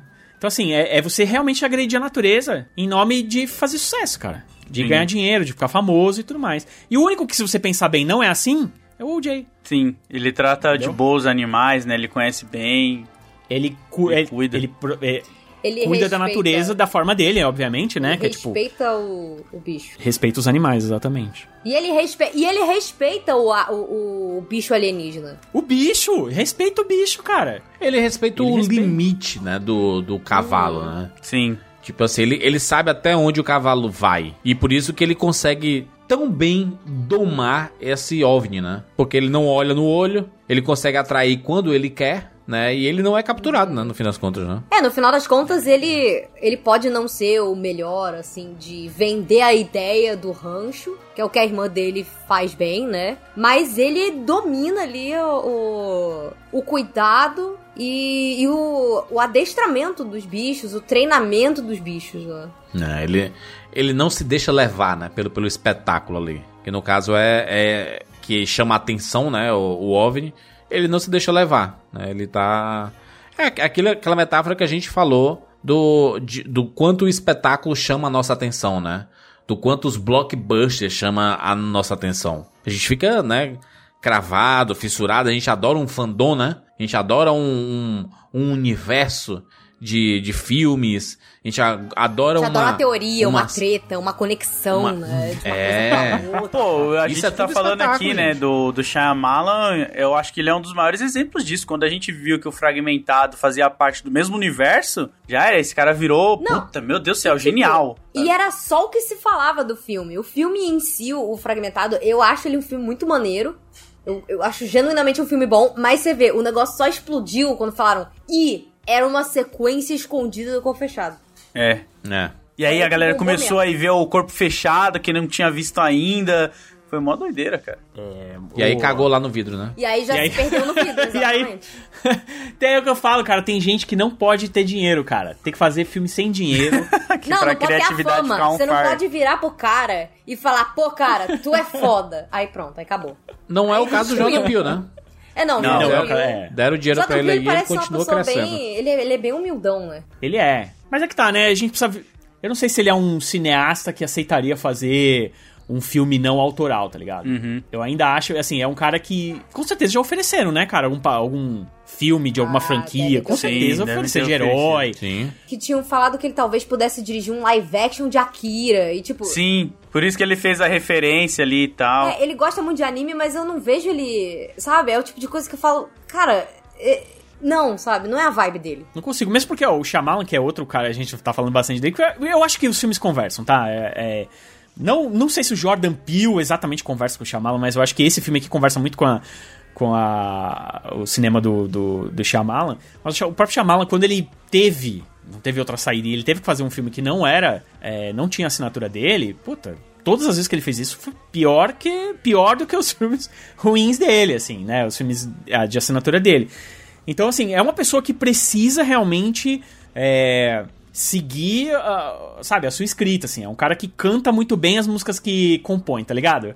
É mais ou menos isso. E, e então eu acho que Ainda mais um cara, né, que tá com essa onda toda aí e tal. Eu acho que ele não. Ele sabe que tá É, na hora cara. de jogar seguro, não se emocionar, né? Não, Sim. não viajar muito na batatinha e fazer. Eu acho que ele viajou muito na batatinha no Twilight Zone lá, que ele chegou a dirigir alguns episódios. Ele é um apresentador lá. Lá tem coisas legais e tem coisas que são ruins, saca? Então eu acho que ele conseguiu usar aquilo ali de base também. Que lá tem coisa de alienígena, lá tem muita coisa foda, mano. Muita coisa ruim.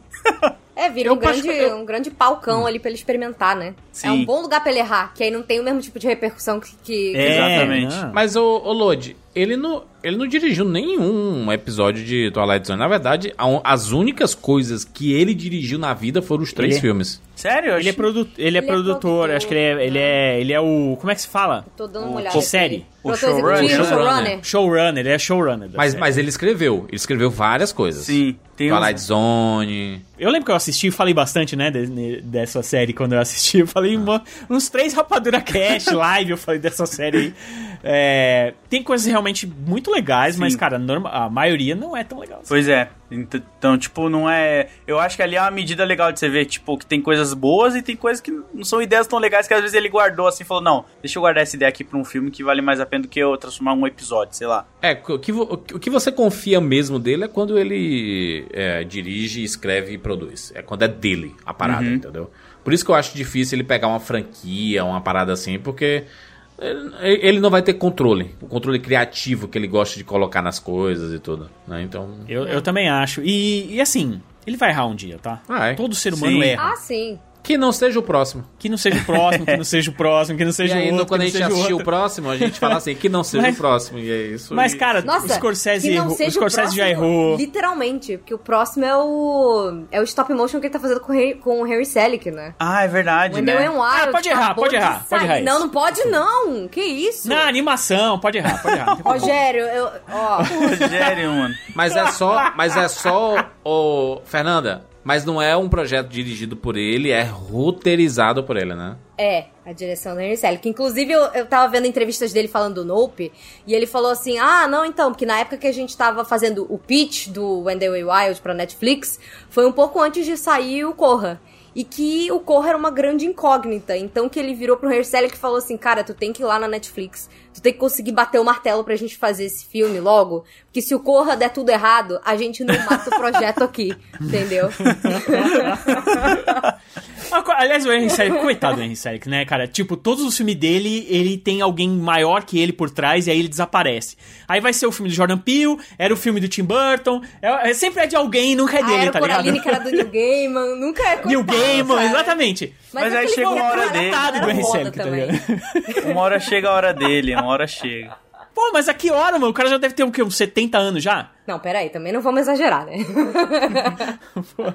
Não, é muito triste a legal. história do Henry Selick. Às vezes ele gosta de ser coadjuvante também, né?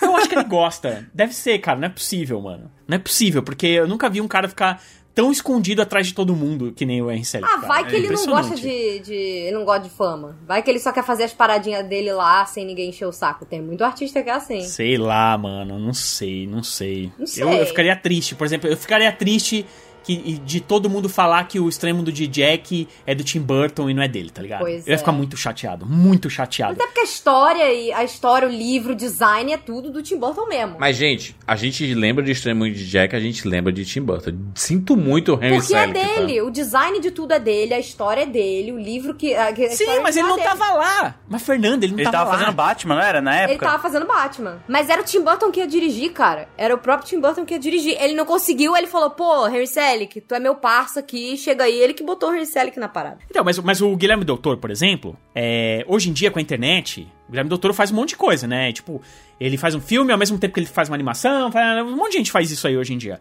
Mas naquela época não tinha internet. O, o, o Henry Selick, cara, ele dirigiu mesmo esse aquele filme, tá ligado? Mesmo. O Tim Burton, ele, realmente, ele criou tudo, tal, não sei o quê. Mas quem dirigiu a parada foi o Henry Selick, cara. Mas tu Henry lembra que Selick- falavam isso do. Lembra do primeiro Cloverfield? É o Matt Reeves, né? O diretor de Matt Batman Reeves, é, tudo, que é maravilhoso, o diretor. Mas é o primeiro filme dele. E o nome que fala que aparecia era J.J. Abrams, porque era o Lost tava bombando, J.J. Abrams era o nome quente do momento e era produzido por J.J. Abrams, o criador de Lost. Tinha no pôster de Cloverfield. e aí a galera, cara, quem é Matt Reeves, né? O cidadão, ninguém nem sabe quem é, né? É, o cara, o Matt Reeves, pra, pra aparecer o nome dele, demorou. É. Ele teve que fazer o Planeta dos Macacos pro nome dele aparecer. Exatamente. Porque no Cloverfield era o filme do JJ. E, cara, não era a porra do JJ que filmou o bagulho. Mas- mas Ah, foi o. JJ que inventou, não sei o quê, botou o dinheiro? Foi. Mas tu lembra Mas que, foi. o, que o, o Spielberg tinha muito dessa, né? Tinha muitos filmes ali que a gente acreditava como sendo do Spielberg. Porque tinha um. Steven Spielberg apresenta, o próprio Goonies tinha isso, o De Volta pro Futuro tinha isso, né? Steven Spielberg apresenta. Cara, o. Eu acho que Pra o, levar a galera, o mais, O mais famoso. Acho que os dois mais famosos é o De Volta pro Futuro, né? Que é do. o Zemex. Do Zemeckis. E o. Polterga o Poltergeist. Cara, o Poltergeist claramente é do Spielberg. Então, não é. Ele dirigiu por telefone, né? Tipo assim, faz isso. Ele fez igual o Tim Burton. tem, um, tem um documentário, não tem, o, tem um documentário da Netflix lá, acho que é filme que marcaram época, que tem um momento que eles Sim. falam muito do Tim Burton como ele era um cara muito complicado de trabalhar, porque ele tava realmente trabalhando em Batman e depois fazendo o Extremo Mundo de Jack. Não lembro agora. Não, era o, se- era o segundo Batman. Ele, ele saiu de um Batman e foi fazer outro. E aí, e aí, cara, o Henry Selick dirigiu de verdade esse filme, tá ligado? Só que em vários momentos o. o- eu, cara, eu senti que o Henry Selick ficou chateado, tá ligado? Eu senti. Mudou totalmente o podcast, né? Mas, falando de outra coisa mais diferente. Mas Perdão, cara, nesse gente. documentário você sente que ele ficou triste, tá ligado? Que tipo, mano, ninguém sabe que esse filme é meu. É- e agora de novo, mano. Coraline foi a mesma coisa. É, porque Coraline você olha e você fala, pô, New Gaiman, cara. Apenas o cara do Sandman. Porra, não tem, não tem como. Eu acho que o único que todo mundo fala que é dele mesmo é o pêssego gigante lá, o James e o pêssego gigante. Esse todo mundo sabe que é do Henry Selick mesmo, tá ligado? E por isso que ele não é tão famoso. Então, assim, sei lá, eu e outras três pessoas, fãs do Henry Selick, tipo... Não, sério, mas o que ele faz é muito maneiro. É por isso que eu tô aqui panfletando também o Wendell Wild, apro- aproveitando que a gente tá falando do Jordan Peele, porque, tipo, Netflix é uma das poucas que tem investido muito aí em animação e em animação diferentona, né? Só esse fim do Sim. ano já vai ter o Wendell Wild no Halloween e o Pinóquio do Del Toro, que também é stop motion no Natal. Assim, dois Aí. grandes lançamentos. Tá fazendo o rato correr aí pelo dinheiro dele, porque... Mas olha né? a sacanagem, né? Eu, eu vendo aqui o, o pôster de Coraline, aí eles são sacanas, né? Porque eles colocam assim, do diretor de Estranho Mundo de Jack. Aí você, É, caraca, é do. Tim Burton. e o visual tá todo ali, os fantasminha, não sei o que e tudo. Eu, caraca, maluco. Que vacilo! É muito vacilo. É o- é, cara, ele realmente. Tanto que ah, quando a Disney. é, no, isso tem tudo no documentário, tá? É bem legal realmente esse documentário da Netflix aí. Como que chama? Como que É, chama? O, o extremo do Didi é esse. Histórias que. Como é que é? Os filmes não nos contaram, não era isso, o, Lodi? Sim, sim, eu acho que é no. Você falou o nome certinho. Ah, é. Você falou o nome certinho. Os filmes que marcaram época, não é? Os filmes que marcaram época, é Ele- isso. eles, É, eles destrincham vários filmes e aí tem um específico que eles estão falando muito do Tim Burton, porque era um outro diretor que tava trabalhando, né? Então, porque é o Estranho Mundo de Jack. É um episódio Aí. sobre o Estranho Mundo de Jack que eles estão falando do Henry Selick. E, e nesse, nesse documentário conta muito direitinho essa história de, de como o Tim Burton é, criou e tal, não sei o quê. E, e o filme ele foi um fracasso quando ele estreou. Assim, as pessoas não entenderam direito o que estava acontecendo e tal. E aí a Disney guardou, tipo, engavetou lá, deixou ele. Tipo, sabe quando você não bota mais dinheiro? Você lança, aí o filme não deu tanta grana assim, aí o filme, você meio esquece. Só que ele, ele ficou cult. É. É. E ele ficou cult, não foi por causa de fita de vídeo, nem nada. Sabe por que ele ficou cult? Por causa de produtos. Cara, é surreal. Tu chega no parque da Disney e é cheio de de Jack. Tu olha isso. É... Eu, quando É. cheguei na Disney pela primeira vez adulta, eu falei: Pera, de Jack é da Disney? eu, Pois é, e eu- fãzaça de Disney, eu fiquei assim: Você é da Disney? Que doideira. Porque eles lançaram, assim, como a Di- é, era um produto muito diferente de qualquer outra coisa da Disney, É, eles meio que lançaram né? Separar. É, tipo, eles não botaram a grana que eles botavam em Aladdin, Eles sei lá, no- nas animações. selo da. Agora eu não lembro se foi da Touchstone ou da Buena Vista Pictures. Buena Era um- Vista, eu acho que era Buena Vista. Era um selo menorzinho da Disney, assim. Caraca. Isso. E aí, depois que ficou isso. famoso, eles foram relançar no cinema, aquela versão 3D e tudo Então, mais. porque- Aí botaram o logão, o castelão. Eu falei assim: é rato quem te viu, quem te vê, né? Exatamente. Porque em, é, em algum momento eles perceberam que, tipo assim, o que, que a gente tem de Halloween pra lançar aí? Aí os caras, ó, tem esse monte de dia que ninguém. Ah, vamos lançar então essa mochila com essa carinha, vai, vai dar certo, vai. Aí põe a mochila e tal. E esses produtos começaram a fazer um puta de um sucesso. Ainda pega a Aí Disney, geração. Opa! É, e aí você A pega a geração geração emo também, sabe? Essa galera mais Porra, góticazinha. demais. Já vai, já. Demais. E aí eles relançaram como Disney's O Extremo do É. Jack, e aí tá lá, de Tim Burton. Caraca, Disney Tim Burton, o extremo de Jack. Olha. Tá assim, Tim saca- Burtons, tá ligado? Tipo, É, Tim Burton's. Tim Burton's. Before Christmas. É surreal, cara. é. E aí o RCL que, ó, toma na taqueta. O pobre, né, mano? Que tristeza. Triste, É aquele famoso, é, volte quando for mais famoso. Que Coitado. tristeza. coitado. Enfim, vamos pras notas. Notas para Nope de 0 a 10 para este filme. Cara, começando aqui por mim. É... Ah, é... Jordan Peele no cinema é uma obrigação, né? Essa é a frase. Jordan Peele no cinema é uma obrigação. Cara que veio da comédia e teve suas oportunidades aqui, agarrou com tudo e sempre deixa uma mensagem como é bom assistir filme do Jordan Peele. Você sempre sai diferente. Você sempre sai querendo conversar. É, é, um, é um- realmente um diretor diferenciado. Três filmes, três acertos. Parabéns! Continuaremos acompanhando e esperando que o erro não seja o próximo. Nota 10 de 10, obviamente. É, Rogerinho. Cara, eu não, eu não consigo dar 10. Ih, Ia lá. Não consigo dar 10. Porque realmente me incomodou um pouco o final. Eu acho arrastado, sabe? Isso, cara. É... Você tá sem. Eu Você acho- já perdeu o coração, arrastado. Rogério. Você já perdeu o coração. Não, não já. é, não é. Sabe por quê? Eu vou te falar o seguinte: se, o- se o filme acabasse um pouquinho depois da cena da noite lá da, da casa, eu acho que, cara, teria sido. Eu teria saído do cinema, tipo, vomitando de medo, tá ligado? Assim. E aí eu acho que o filme, ele. Como ele acaba aí tendo outra cena engraçada, que é toda essa cena da filmagem, toda ela é meio hilária, né? De comédia. Aí chega o cara do TMZ e tal. Eu achei que também essas cutucadas que ele dá, não sei se tinha muita necessidade, assim, porque passa uma sensação de. Pode passar uma sensação. Pode passar uma sensação meio de entojo com, com o diretor. E Eu, eu não sei se ele precisava disso nesse momento. Principalmente porque eu tenho essa experiência negativa do Shyamalan, que quando ele. Ele é- era criticado muitas vezes, os filmes dele e tal, e ele decidiu bater no crítico do cinema. dali pra frente, cara, tudo desandou na vida dele, tá ligado? É, mas eu acho que talvez seja uma crítica, Rogério, a, ao, ao que aconteceu com a carreira do Jordan Peele e todo mundo querendo que ele faça um mega blockbuster. E ele falando assim, deixa Pode eu ser. fazer o meu, brother. Deixa eu É. fazer o meu aqui. Cuida não não me venha meu, com essa né? ganância. Ganância que é um dos temas do filme aí. Não me venha com essa ganância aí. Eu não vou cair nesse rolê. Nope. Não, total. Né? É, Nope. Nope. É. Só que eu, talvez, eu acho que ele podia ter feito de uma forma que não, não fica. Eu acho que fica. Eu acho, sinceramente, tá? Eu acho que fica. Eu acho cansativo o final. Acho cansativo. Toda a cena da, da filmagem, eu acho que fica cansativo. Aí eu abro o lençol, aí vem o lençol, e aí não sei o quê, e aí corre pro parque, e tira foto, e, eu, eu acho cansativo, assim. Eu, eu perdi o medo que eu tava. Aquele medo que eu tava na, na cena da casa, eu perdi. Mas, eu- mas o Rogério, essa aqui. É que pra mim eu, eu separei o filme por blocos. Teve o bloco que eu fiquei com muito medo. Aí teve o bloco que eu tava dando risada, tava mais descontraído. Teve o bloco que eu chorei de emoção depois da adrenalina da perseguição. Saca? Eu separei muito assim. Então, mas, mas é que tá, mas é o que eu tô te falando. Tipo, eu não. eu- essa adrenalina, ela se perdeu em algum momento ali pra mim, entendeu? E aí eu tava esperando o fim do filme. E eu, não- eu não, é que eu gosto. Não é que eu fiquei. Eu procurei este sentimento. Eu, e tanto que na primeira vez eu senti muito, na segunda vez eu senti menos, mas ainda senti. Eu falei. Fiquei pensando que ali é uma gordura que não precisava, tá ligado? E ele, ele demonstra, sim, um apuro técnico inacreditável, porque esse filme tem um apuro técnico inacreditável. O cara. é, a, a, a trilha sonora é muito boa, mas também a, toda a parte sonora, de captação de som, de criação de som, é inacreditável. No cinema dava um embrulho no estômago Sim. mesmo, os gritos, o, o, né, o som do alien ser os gritos das pessoas dentro dele, né? E quando para os gritos quer dizer que as pessoas morreram. É uma coisa. É muito bem feito, é muito caótico, é, é- eu gosto, gosto. Muito, muito legal, realmente.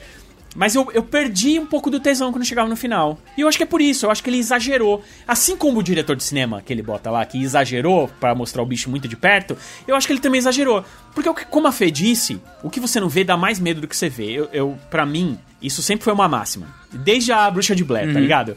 Tudo que eu não vejo me dá muito mais medo do que o que eu vejo. E eu acho que ele expõe demais o monstro ali naquela cena.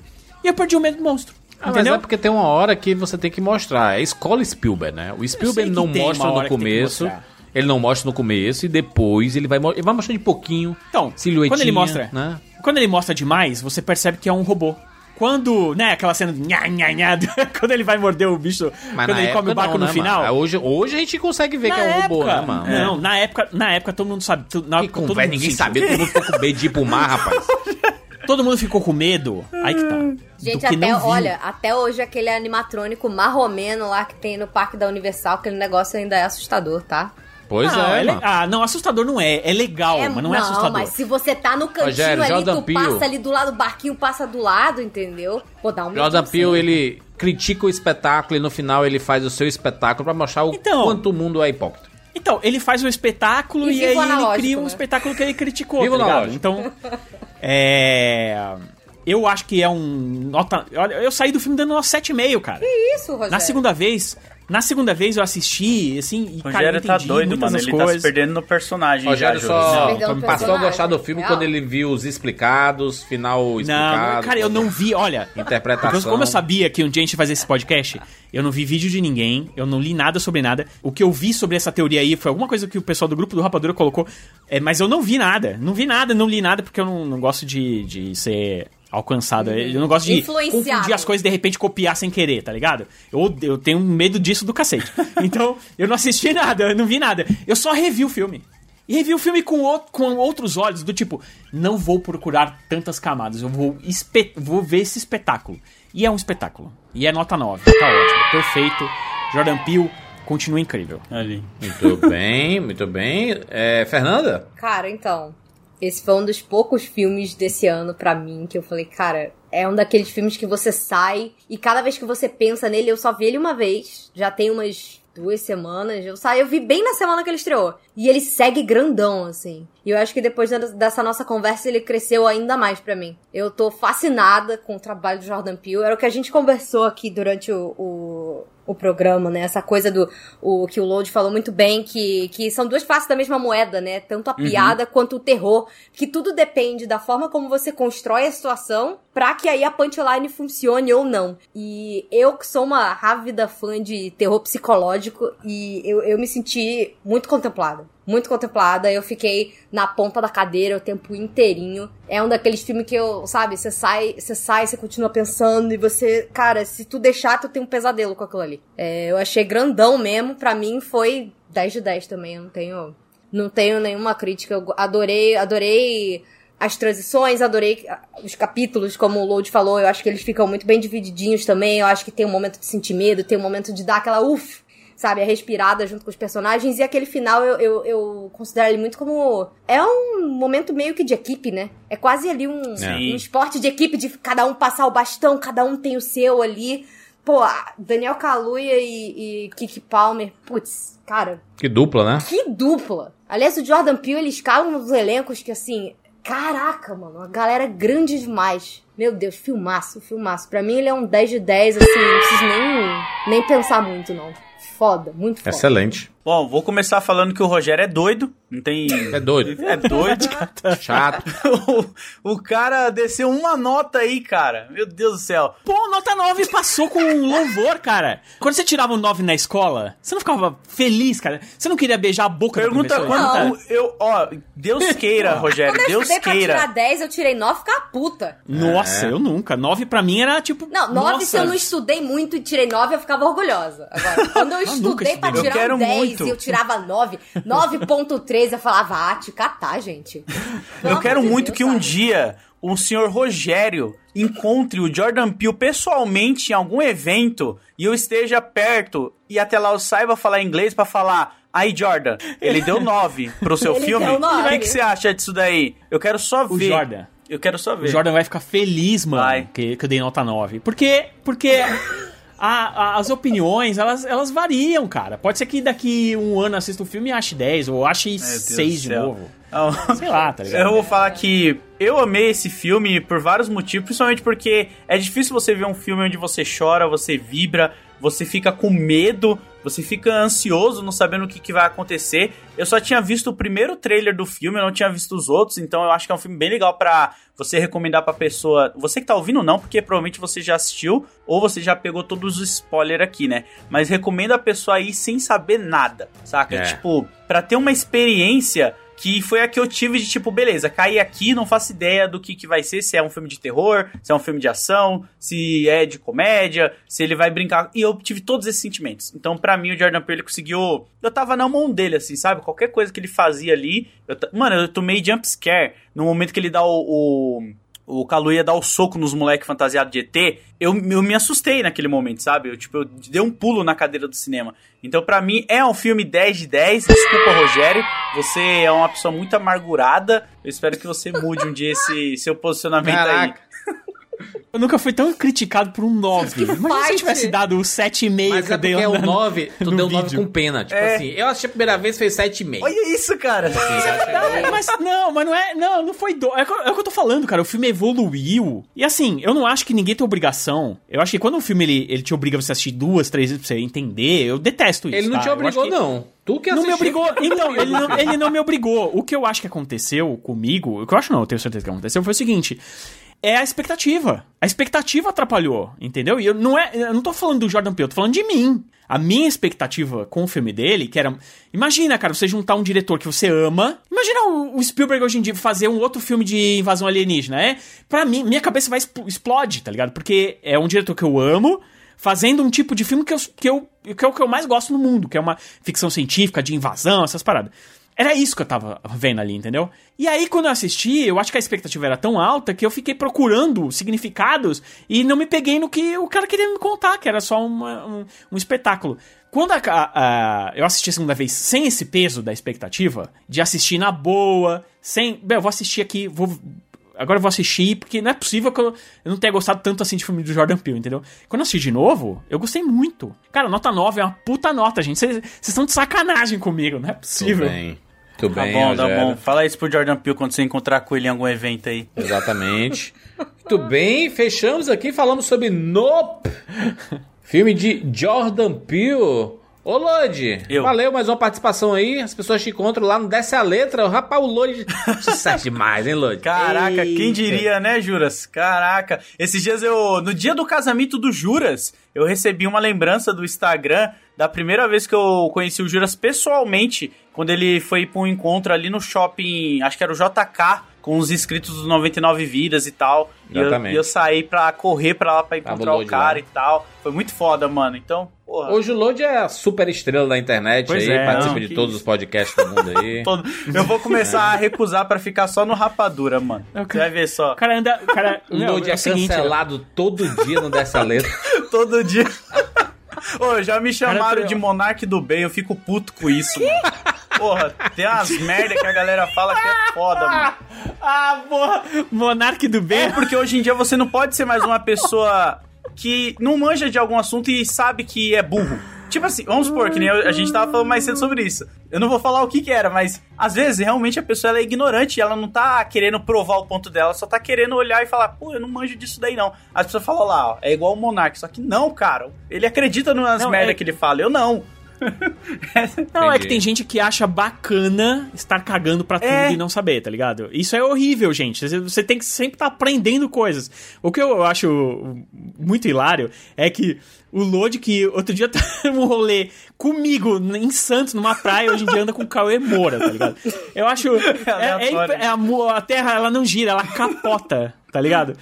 Quase virando Muito o louco Ronaldinho isso, Gaúcho. Mal load. Cauê, Cauê, gente boa, inclusive. Fica aí com a gente que o máximo que vão te cancelar é se tu achar que a Rainha da Inglaterra e o The Crown é a mesma coisa. Aí, ó, exatamente. Rogério aí. Tudo bem. Tá que pariu. Rogério historiador. Confiaram, Pariu. confiaram as informações do podcast ao Rogério. Não veio ninguém ainda me desfazer. O que a galera veio reclamar é que eles falaram que eu passei pano pra realeza. E não é verdade, porque a gente botou os dois lados da moeda. Mas por enquanto, ninguém vai reclamar de problemas históricos aí que eu falei alguma coisa errada. Então ainda tô certo. Ainda. Muito bem. Até chegar alguém aqui pra falar merda. Falar que tu um Agora de que tu merda. falou, agora vai ver a galera falar, ó, tu falou um monte de Exatamente. groselha. Arroba Rogério R. Por que que eu Montanari. não fico quieto, tá ligado? Por que que eu não fico quieto? mano? R. Montanari. Como é? É, é difícil. Não, eu vou falar não, senão vai Vou- eu vou falar vir. aqui, peraí, eu vou pegar agora. Mas, rapaz, Não vou... direcionem. Eu não tenho nada a ver com isso. Vamos, Só vamos, vamos vingar criança. o Jordan Peele aqui, vingar esse 9 do Rogério. Daqui, ó. R. Montanari no Twitter. É só chegar lá, arroba R. Montanari. Dizer assim, Rogério, você ganhou alguma coisa da realeza? Aí, ó. Quem me dera, já pensou? Tá caçando uma vaguinha lá, né, safado? Fechamos nosso podcast. Segue aí o arroba rapadura no Twitter pra você ficar sabendo das últimas informações do cinema, das séries e tudo mais. E se você escuta o nosso podcast lá no Spotify, você pode dar suas estrelinhas pra gente, né? É bem, bem de boas lá. A gente vai ficar muito feliz com a sua avaliação positiva, né? A gente gostaria de uma, uma avaliação positiva. Afinal, se você tá escutando até o final desse podcast é porque você gosta da gente. Então, deixa aí sua avaliação positiva no Spotify. E aproveita para compartilhar também, tá? Quando você compartilha no link do Spotify especificamente, colocando no Twitter, colocando lá no Instagram, nos stories e tudo, você ajuda o nosso podcast a chegar bem mais longe ao algoritmo do Spotify entender que esse podcast é relevante, é por isso que a gente sempre aparece no trend lá dos mais compartilhados, dos mais ouvidos, porque vocês fazem isso sempre que sai uma edição nova do Rapadura Cast. Muito obrigado. É isso, nos encontramos na próxima semana. Tchau.